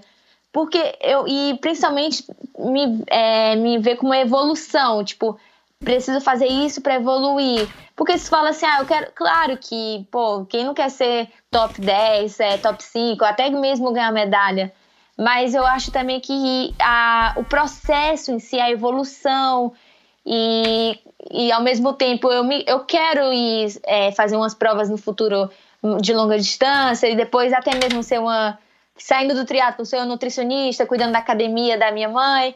Eu penso assim, mas ao mesmo tempo eu não quero ficar fazendo planos, porque hoje, por exemplo, se não der, vai acontecer, Deus me, tipo, pode acontecer algo que mude tudo então eu trabalho muito isso com a minha, é, minha psicóloga, do tipo, é, pensar a curto prazo, o que é que eu posso fazer daqui dois meses, um mês, e, e ao longo prazo, assim, o que, como é que eu estou evoluindo nesse processo. Porque se tu me pergunta, Vitória, tu imaginava que ano passado tu ia ser, sei lá, top 10 no Agrafine ou top 10 no evento teste, eu ia dizer que não, que top 20 eu já estava feliz. E acho que as coisas aconteceram e, enfim, não, não planejei nada e aconteceu tudo bom, sabe? Eu só uhum. foquei em, em, melhorar o lado da vitória. Então acho que, e claro, tá mais focada nos detalhes, no, na prova, tá mais conectada com a prova. Mas se tu me pergunta assim se eu planejei algo tipo de número, resultado, não planejei nada. Eu uhum. planejei em ser o meu melhor daquele momento, sabe? Uhum. E, assim, meus tempos no treino, é, minha, o que eu fiz, o que eu deixei de fazer, eu, eu tenho isso muito claro. Uhum. Mas você deve ter um, sei lá, um sonho máximo no triatlon. Qual que é? É medalha olímpica? É algum outro título? De repente, sei lá, até Ironman, por conta aí da história da tua mãe. Você tem algum, algum sonho assim, tipo, ah, se eu se eu, se eu puder escolher uma prova para eu ganhar, claro, com, todos o, com todo o caminho, eu entendi que você disse, que eu acho muito interessante, porque de fato, aquela história, a viagem para você, o antes da festa é mais legal do que a festa, né? A preparação e tal. Ah, então, é... né, até você ganhar uma medalha olímpica, se você ganhar da noite pro dia, talvez não tenha tanto valor quanto você ganhar, sei lá, no seu décimo é... ano de triatlon, que você vai ter, enfim, construído aquilo, né? Você vai ter mais, vai ter mais é. felicidade naquilo, vai ter mais energia envolvida naquilo. Mas, é, tirando isso, você tem algum sonho que você poderia dizer, assim, tipo, o que, que você gostaria? É uma medalha olímpica? Claro, sem dúvida, é uma medalha olímpica, mais do que uhum. qualquer coisa, assim. Tipo, você pergunta É, até o pessoal do Ironman pode ficar de mim, mas ganhar cor ou ganhar as Olimpíadas, eu vou falar que eu quero ganhar as Olimpíadas. Legal, que legal. É legal, né? Assim, eu acho, eu acho, eu respeito totalmente, e, mas eu acho que são, não são muitas as pessoas que têm essa opinião, de uma maneira geral, mas eu acho que uhum. faz parte da, da, da, da, visão de mundo que você tem hoje, claro, da experiência que você é, tem da carreira. É. Você está muito imersa nesse mundo. Agora, vamos lá, pergunta difícil, hein? É, qual que é o caminho para você ganhar uma medalha olímpica? O que, que você tem que fazer? Ou continuar fazendo? Eu ainda estou buscando essa pergunta. Ótimo. Não, mas, tô, é, mas assim, pelo que tipo, a minha família, meus amigos, é, a comissão técnica tipo, me, que me acompanha me fala, para chegar nisso, tipo, claro que falando uma coisa mais específica, é nadar muito e tipo é, pedalar ali no grupo com uma bicicleta muito uma potência e uma técnica ser muito eficiente na bike porque uhum. às vezes as pessoas falam assim ah tem que ter força não tem que ser tem que ter a bike muito dominante né assim uhum. e a corre e corrida acho que a corrida é que te faz ganhar é, gostando ou não tipo de falar assim quem corre ganha é, eu, eu concordo 100% que quem corre ganha. Uhum. E eu acredito que, que, tipo, eu acho que pra você tá bem. E claro, não adianta falar assim, ah, é nadar, pedalar e correr. Mas vai, tu tem que dar. O triatlo, até meu pai fala muito isso pra mim, Vitória, o triatlo ele é muito ingrato. É, tem, às vezes você se prepara muito e as coisas aconte é, não acontecem, às vezes tu não tá nem aí, as coisas acontecem porque às vezes é um detalhe, é uma transição, é uma coisa que é o momento da prova. Então Exato. acho que isso que que o triatlo tem ao nosso favor e ao mesmo tempo não. Às vezes tu fala assim: "Ah, eu treinei muito e vai ser minha melhor prova". Não, às vezes é a tua pior prova. É. E eu acho que eu ainda tô buscando essa pergunta do tipo: "Ah, o que é que eu vou fazer?" Mas eu acho. Eu não acho muita coisa, não. É fazer mesmo. É, exato. É, é, pela tua característica, é, né, de ser, vai, primariamente uma nadadora que se adaptou super bem ao ciclismo e tem alguma dificuldade na corrida. Você também num, num hipotético sonho assim, o triatlon sem vácuo para você não seria mais interessante? É, eu nunca fiz nenhuma eu fiz uma prova de sem vácuo, assim, um olímpico sem vácuo. Mas eu acho.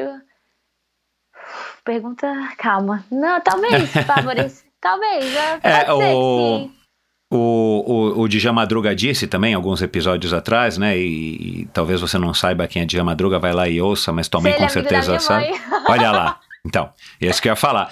Ele, ele foi um grande, um grande campeão de triatlon, né, na época dele, em 1982, 83, lá nos Estados Unidos, porque ele estava já numa fase da natação que ele já estava mais para lá do que para cá, mas ainda indo para as Olimpíadas e tal. E ele, claro, nadava, né, ele, tem um, ele, te, ele teve né, o recorde de 84 do Ironman de, de, é, não, e ele teve o recorde do Ironman de 84, ah. é, e ele tinha acabado de participar dos Jogos Olímpicos de Los Angeles em 84 e foi fazer o Ironman e mesmo assim ele ainda, ele ainda bateu o recorde da prova e disse aqui para mim que ele poderia ter nadado muito mais se tivesse treinado para os 3,800, né? Ele treinou para 1.500 uhum. e no nível olímpico. Mas enfim, e ele teve bastante sucesso justamente por isso. Ele tem mais ou menos uma história, até agora, sua história, parecida com a dele. Ele nadava, claro, um absurdo, pedalava super bem e ele aprendeu a correr, mas a vantagem que ele abria na, na, na natação e na corrida é, e o ritmo dele de corrida, de, desculpa, natação e no ciclismo, é, eram suficientemente bons para, mesmo com o tempo que ele perdia na corrida, é, muitas vezes ele conseguir chegar na frente, né? Então, eu estou te fazendo uhum. essa pergunta por isso, que eu tenho a impressão que é, você e outros nadadores aí e, e, ciclistas, se, se fossem no triatlon sem vácuo, talvez você tivesse mais facilidade de alcançar os seus objetivos do que no triatlon com vácuo, onde acontece exatamente isso que você acabou de falar, né? Assim, você pode, você tem que pedalar pra caramba, você tem que correr para é, nadar pra caramba, mas se você não correr, não vai, né? É, é, né, tem que. E o engraçado é que, tipo assim, é, as pessoas, assim, eu falo. Uma vez até tava conversando com a Pamela e a Pamela até brincava, falava, todo mundo via assim a Pamela como, nossa, a Pamela é nadadora é, que não corre. Aí ela, ela até brincou. Vitória, eu corro, sei lá, na época ela corria para 35 os 10. E as pessoas enxergavam muito ela como a nadadora. Aí eu, ela até brincava. Gente, eu, se duvidar, eu faço. Na época, eu faço a melhor corrida a nível Brasil e Fulano é vista como a corredora. Pois é, fica com estigma. Nadadora, né? Exato. Aí fica, fica muito assim. E, e, o engraçado, se tu fala assim, ah, o fulano Blumenfeld, ele é ciclista. Aí tu vê o tempo de corrida dele é 30. Aí tu é. fala assim, caramba, ele também é um corredor. E a gente dá muito esses rótulos, né? Assim, ah, fulano é nadador, fulano é ciclista. Porque, claro, é, não vai dizer assim, a Vitória é corredora, porque, pô, ela veio da natação. Acho que a gente estabelece muito o, o rótulo, né? De tipo, Exato. fulano é, é, sei lá, o Dijan Madruga, por mais que ele corra pra 30, os 10, a gente vai ver o Dijan como o nadador, né? O nadador, isso, é. Isso é muito engraçado do triatlo. É... Qual é o lado, o lado é, bom e o lado ruim dessa vida que você leva? assim, que você pode destacar, assim, a, a coisa mais legal e a coisa menos legal? O, o mais legal é de conhecer pessoas novas e o, o mais chato é de ficar longe da família. Olha, um é. contradiz o exato, exato. É, se você não sair de casa, você não conhece as pessoas, né? É. Mas saindo de casa para conhecer as pessoas, você não, você fica longe da família. É, a, tua, a, tua mãe, a tua mãe viaja muito com você, ou já viajou, ou também por conta da academia e dos próprios treinos dela, ela também não consegue? A minha mãe, esse ano, ela tá tentando até, ela vai é, se acompanhar mais, em mais algumas provas minhas, então ela, mas tipo, ah, vai ter uma prova, ela faz de tudo, se planeja para aquela prova, sabe? Ela foi pro Pan-Americano, ela tá bem vivendo muito assim esse meu momento. Então Legal. acho que ela sempre que pode ela tá comigo. Uhum. É claro que você sabe, né, a origem do seu nome, né? Aham, uhum, sei. É, é, é, o que, é o que todo mundo pode imaginar, né? Eu também tenho um amigo que deu o nome para a filha dele de Vitória por razões óbvias. É, Quais são seus ídolos? É, ou no ídolo... esporte ou fora, é, dentro ou fora do esporte? No esporte eu gosto muito, como da natação, eu gosto muito do Phelps, eu acho ele assim um cara sobre, tipo, muito diferenciado. Uhum. Mas assim, eu nunca tive. É, eu gosto muito da. Por mais que eu não, conhe, não conheça o Ayrton Senna, eu gosto muito das histórias dele, sabe? Assim, eu gosto de ler o livro que o dele, não dele, do que o psicólogo dele. Eu gosto muito de escutar as, as histórias dele. E é mais esses dois, assim, se tu me pergunta, é uma coisa que vibra mais Aham. meu, sabe? Aham. É, na tua opinião, a gente está é, caminhando legal com o triatlon no Brasil? A, a Confederação Brasileira, eu sei que tem feito aí recentemente um trabalho bem bacana, né? A gente sabe disso, está acompanhando, está torcendo, mas eu digo assim, desde quando você consegue acompanhar e, e, e, se recordar, desde 2015, né? Quando você já foi morar em Portugal, aí nesse programa da, da Confederação, você acha que o triatlon de uma maneira legal está indo bem e independente do trabalho da Confederação, mas também com os clubes, com, as, com os patrocinadores, as empresas, os atletas. Você é otimista com relação ao futuro do nosso triatlon? Ah, eu acredito assim que tudo tem tudo tem um lado bom e ruim. É, o lado bom que eu acho que o triatlon desde que na época desde que eu comecei eu vejo que a gente está tendo muita evolução, principalmente nessa nova geração, tipo eu, Luísa, é, o Messias, o Cauê, é, eu vejo que a gente, o próprio Miguel Hidalgo, eu vejo que o Brasil, a gente está com muita qualidade. É, a gente está realmente sendo reconhecida. É, não que no passado não fosse, eu estou falando do que eu conheço, tipo 2015 para cá. Isso. Eu é. vejo que a gente está reconhece, sendo reconhecido muito assim pelos gringos, assim, sabe? Assim, ganhando esse respeito.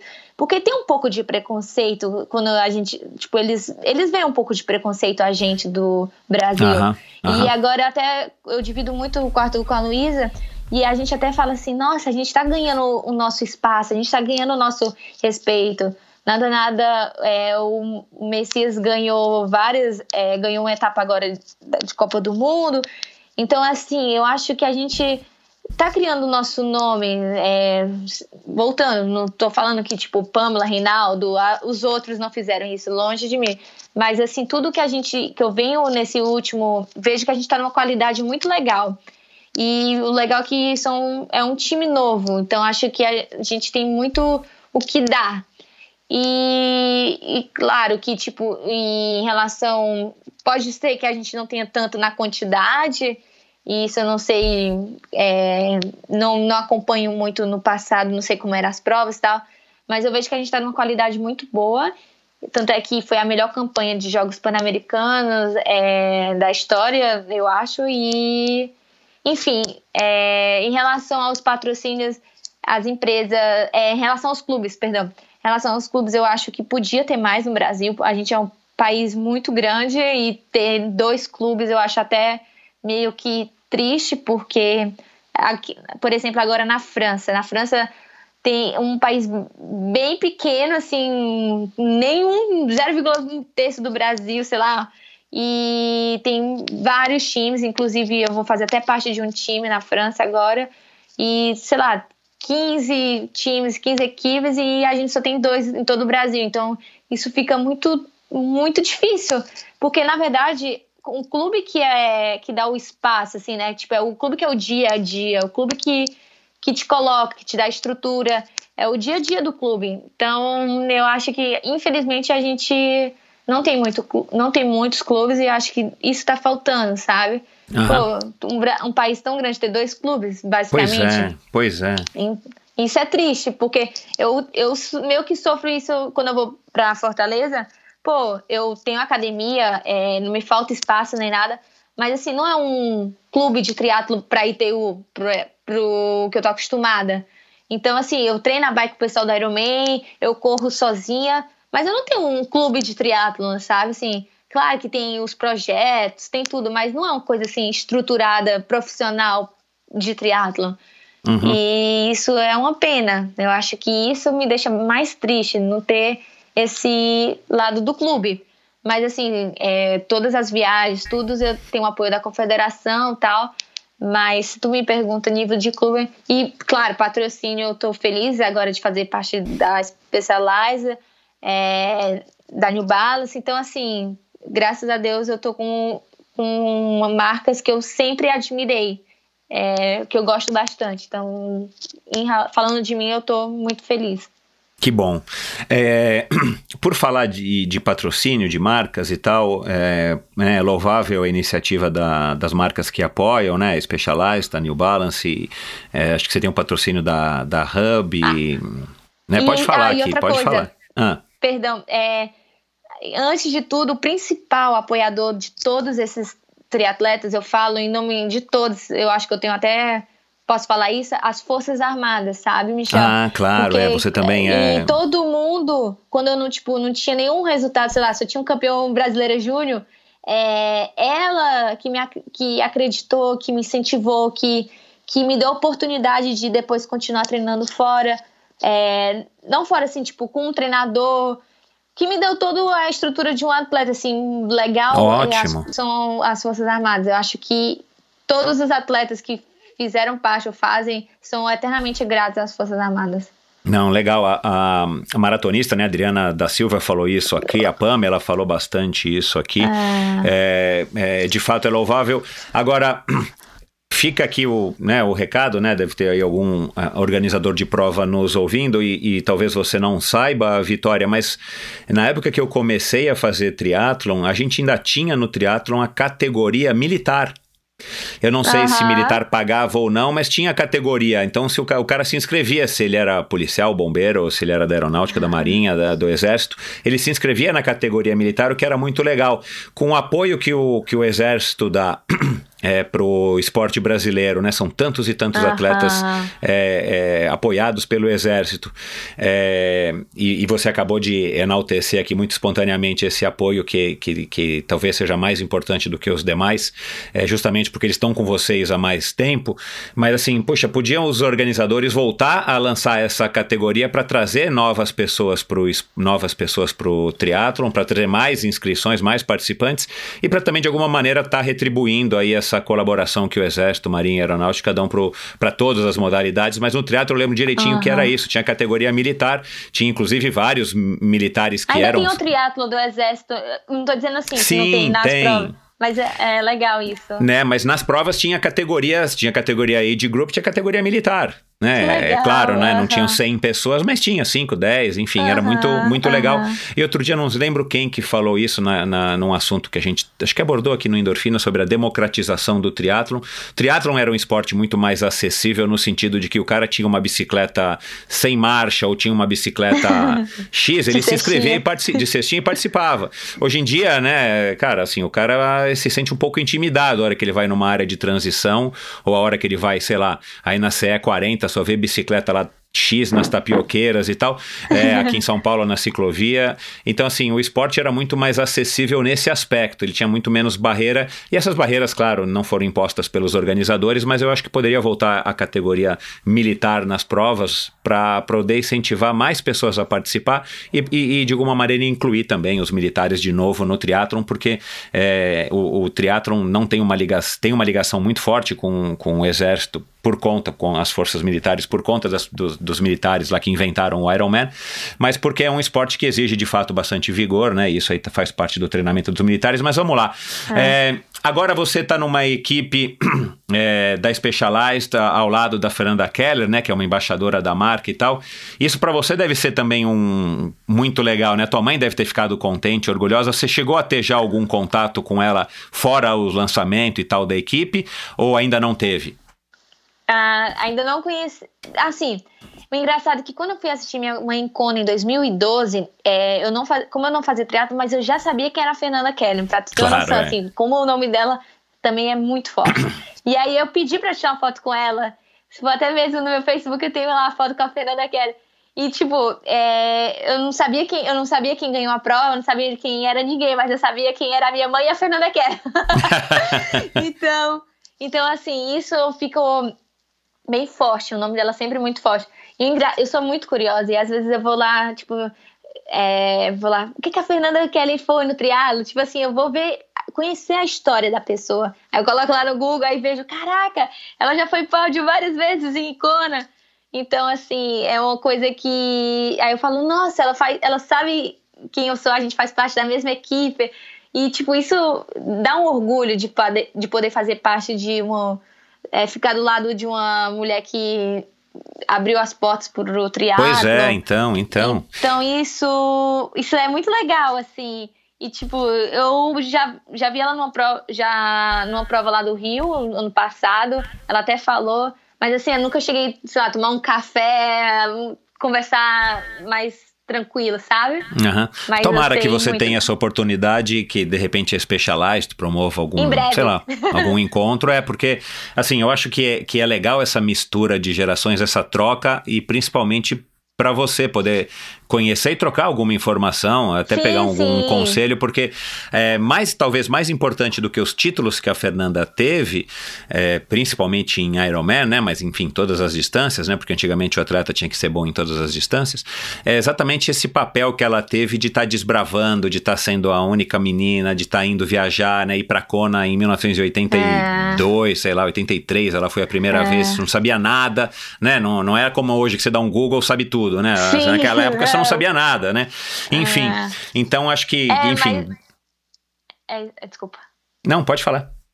Não, é isso mesmo que tu falou. Esse, esse, o processo, né? O, em geral, que é legal de conversar, de perguntar como é que ela chegava lá se não tinha WhatsApp, essas coisas. Exato, Mas, exato. É. é. Em breve, é porque quando teve até a inauguração do time, eu, como eu treino fora, ficou difícil, mas em breve vai ser legal. Legal. Legal, fica também aqui o, a, a, dica, a lembrança, o recado aí para Specialize. Acho que vocês têm que aproveitar muito isso, porque é, é uma troca muito legal, né? É, rede social para você É, recentemente, né, teve aí uma discussão, inclusive, é, enfim, é um tema que, que vira e mexe, vem aí a, a pauta, e, e recentemente o, o Reinaldo Colucci, que você ouviu o episódio dele, deu uma, uma declaração que passou uma imagem um pouco, talvez, é, diferente do que ele gostaria de passar com relação aos blogueiros, ele foi um pouco crítico. Blogueiros, aí a gente está generalizando as pessoas que, enfim, que dependem mais da, da, das redes sociais do que necessariamente dos resultados, né? Mas como é que você aborda, é, encara isso? É, qual é a sua opinião sobre essa, essa, essa polêmica ou essa questão de que hoje as redes sociais fazem parte, de fato, é, da vida de qualquer atleta? Seja ele o, o Rafael Nadal, seja ele, é, enfim, o o, o Patrick Lang, o Frodeno, o Brownlee, as redes sociais fazem parte. Mesmo que você tenha que contratar alguém para fazê-las, você tem que estar tá nas redes sociais, porque as marcas também querem isso. É uma oportunidade praticamente gratuita de você estar tá dando retorno, não só da sua imagem, porque também tem essa história, né? Mas também das, da, das marcas e dos seus patrocinadores. É, e talvez muita, muitas pessoas não entendam isso, e talvez aí foi que o Reinaldo foi um pouco mal compreendido.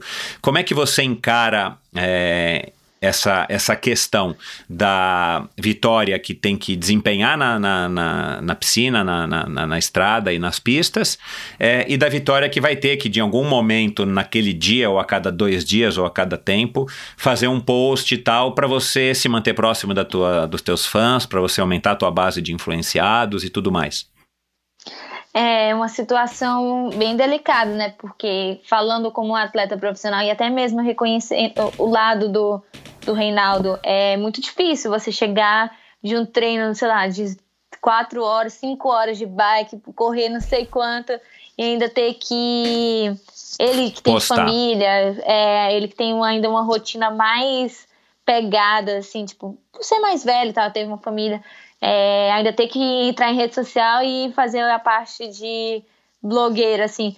Mas, ao mesmo tempo, eu não, não acho que os blogueiros também estejam errados, porque também faz parte é, ter que, tipo, vender o produto, né? Afinal, uhum. é o que a, também, claro, as marcas querem o retorno. Então, eu acho que os blogueiros também têm um meio que tem um espaço deles. Porém, é, é, eu acho que não dá para competir o atleta profissional e o blogueiro. Acho que cada um tem seu, seu espaço e o seu valor. Uhum. E, e até mesmo, e ao mesmo tempo, tipo, o atleta profissional tem. Eu, eu gosto muito de rede social. Eu acho que eu até deveria ficar até menos. Porque os treinos, quando pega, depois a gente paga pelo descanso. E se a gente não descansar, enfim, é uma coisa mais, sei lá mas eu acho que o atleta profissional, ele tem que ser reconhecido como atleta profissional. Eu acho que, tipo, tem que. Não pode perder esse, esse valor, esse, essa referência. Porque no final das contas, quem vai. A gente vai lembrar, tipo, como referência do nosso país é quem vai fazer algo pelo país, certo? E, uhum. tipo, não é quem vai demonstrar o nosso país. É, então, eu acho que a gente tem que criar, a gente tem que ter esses ídolos bem presentes no dia a dia. Então, eu acho muito legal as marcas que apoiam os atletas profissionais, é, para a gente criar, tipo, pegar um atleta e fazer assim, não, esse é um exemplo, certo? Assim, para a gente crescer como crescer mesmo, sabe? Assim, como não, não, referência. Sim, é, né? É, entendi. Você, você, tá, você tá querendo dizer que a gente precisa ter os ídolos. Ídolos, exato. A gente Isso. não pode também ficar comparando o, atleta, o ídolo com, sei lá, mostrando o produto. É, eu acho que cada um tem seu espaço. Não pode uhum. falar mal dos blogueiros por questão de eles também não são obrigados a ser atletas profissionais. E ao mesmo tempo eu acho que o Exato. atleta profissional tem o seu valor. Uhum. Então acho que cada um tem seu espaço e é saber diferenciar e as empresas também elas é, verem o que, ela, o que elas querem para elas, né? Exato, concordo. É. E aí eu acho que assim é, é, enfim, é um assunto que ainda vai dar muito pano para manga, mas é, é, a minha opinião. Eu acho que assim tem espaço para os dois também. É, eu acho que o atleta profissional ele tem, querendo ou não, ele tem que sim estar presente nas redes sociais Pode ser mais, pode Uhum, ser menos, né? Se você uhum. gosta, pode ser mais, se for menos, mas você tem que ter. E você tem que ter isso muito, acord- muito bem acordado com o teu patrocinador, para que não gere expectativas diferentes, né? Então, É. assim, você vai chegar pro patrocinador e falar, cara, patrocinador, cara, eu sou horrível de rede social. Então, assim, o que, que, que, eu faço? Vocês querem me patrocinar? Como é que a gente faz? Vou fazer curso? Vamos pagar alguém? É, porque, cara, senão gera essa, essa, essa diferença de expectativa que, acaba, que, É. acaba, que pode gerar uma frustração para um lado ou para o outro, né? É, Mas é inegável de que o atleta patrocinar é, profissional, ele precisa estar nas redes sociais. O blogueiro já não precisa porque não vive disso. Mas os blogueiros, claro, a- a- de uma maneira ou de outra, acabam fazendo isso muito bem, porque, enfim, fazem porque gostam, mais não tem, tempo. obri- tem mais tempo e, e não tem obrigação. Né?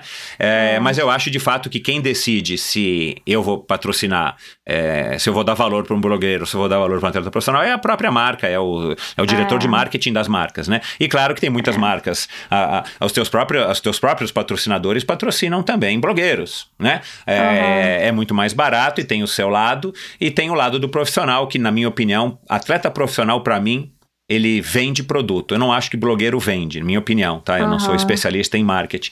Eu acho que quem vende, né? Se eu for comprar uma bicicleta da Specialized, eu vou comprar porque você usa, porque o Colucci usa, porque vocês são referências no, no meu esporte.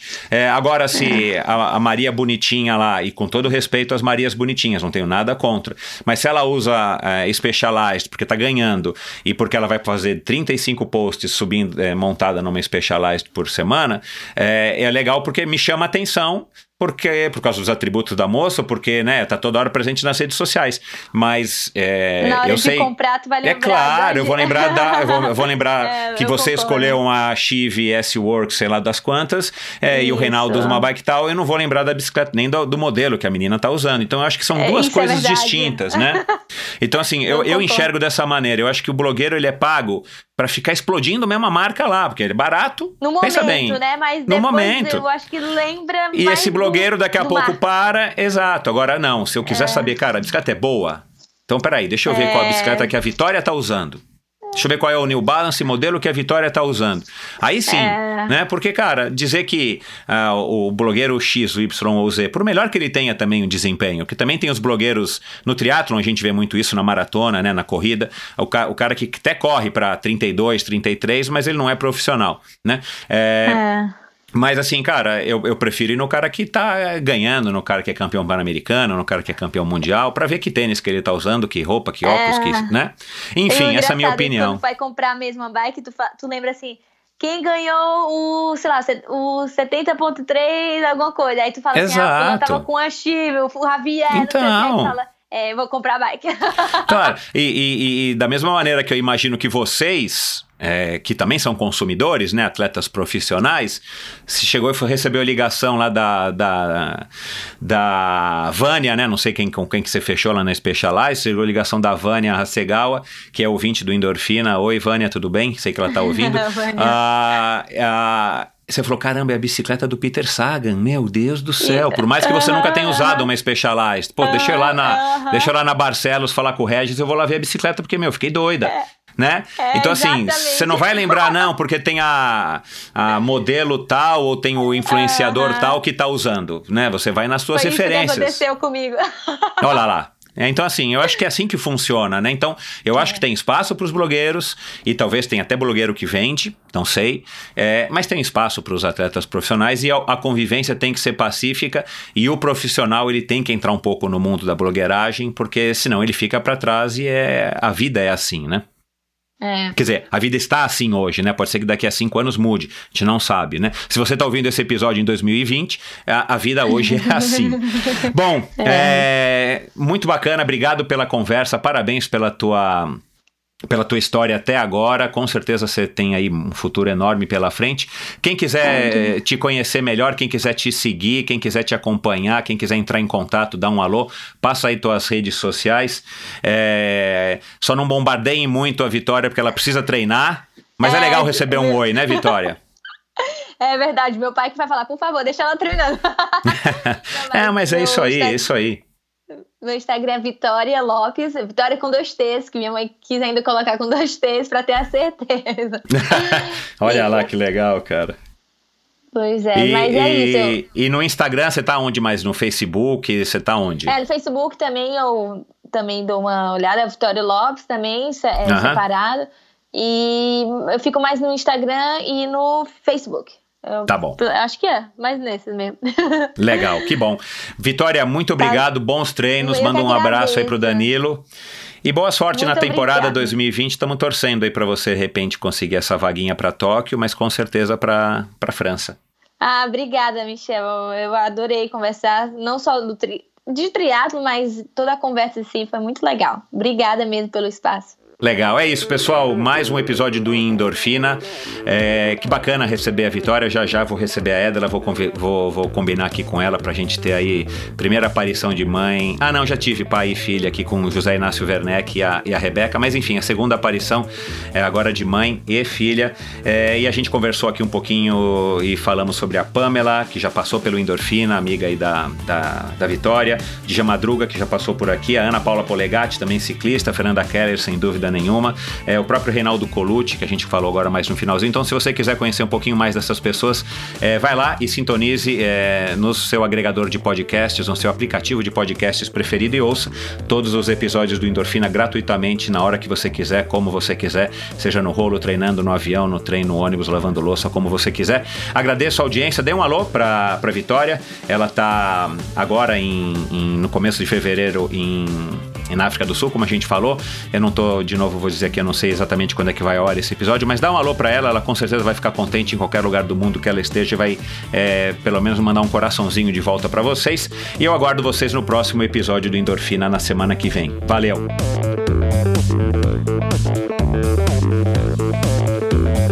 Esse episódio foi um oferecimento da Supacas. Supacas no Brasil é uma marca representada pela Ultra Cicle dos meus amigos Paulo e Kathleen lá de Ponta Grossa. Supacas desde 2010 faz acessórios para tornar o ciclismo, a sua prática, a prática do seu ciclismo mais casual e mais colorida. Fitas de guidão, suportes de garrafinha, tampas de caixa de direção, aliás, a minha Oil Slick é sensacional, luvas, meias, manoplas de mountain bike que são aprovadas pela lenda suíça Christoph Saucer. Você também encontra ferramentas selins, selins são magníficos, o selim deles de titânio no acabamento Oil Slick que eu tenho é magnífico, confortabilíssimo e um produto super bacana. Quem olha, é, quem olha, é, pergunta, chama atenção. As fitas, de, aliás, fitas de guidão que combinam, é, suportes de garrafinha que combinam com isso. Eu ainda não tenho meu suporte de garrafinha, mas já já vai chegar. E claro, a bomba, que é um, enfim, é um luxo, a bomba de pé da, da Supacas. É, eu já falei aqui na introdução do episódio, então vai lá dar uma conferida. É, ultracicle.com.br e você confere também no Instagram, arroba supacas.com BR. O Supacas no final é com Z, Supacas BR.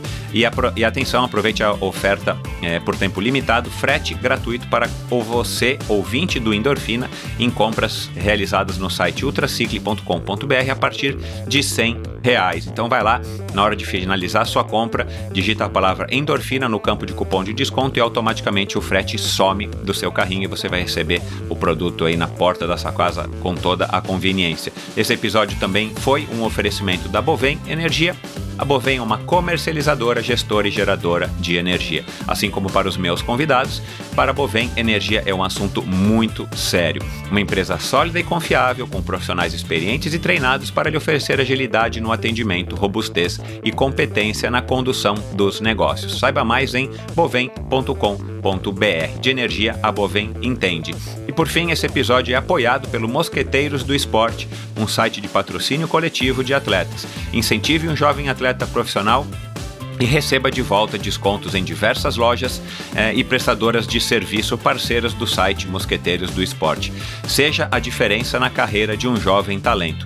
Siga Mosqueteiros do Esporte no Instagram Mosqueteiros do Esporte, no Facebook e o site Mosqueteiros do Esporte. Obrigado por ouvir esse episódio do Endorfina. Acesse o endorfinabr.com, vá no post do episódio de hoje para conhecer um pouco mais sobre o meu convidado e alguns assuntos abordados em nossa conversa. Lá você ainda encontra todos os episódios do Endorfina. Siga o Endorfina BR no Instagram e confira imagens inéditas e inusitadas dos meus convidados. Participe enviando comentários e sugestões. Se você curtiu, colabore assinando Endorfina no seu agregador de podcasts preferido e compartilhando com seus amigos.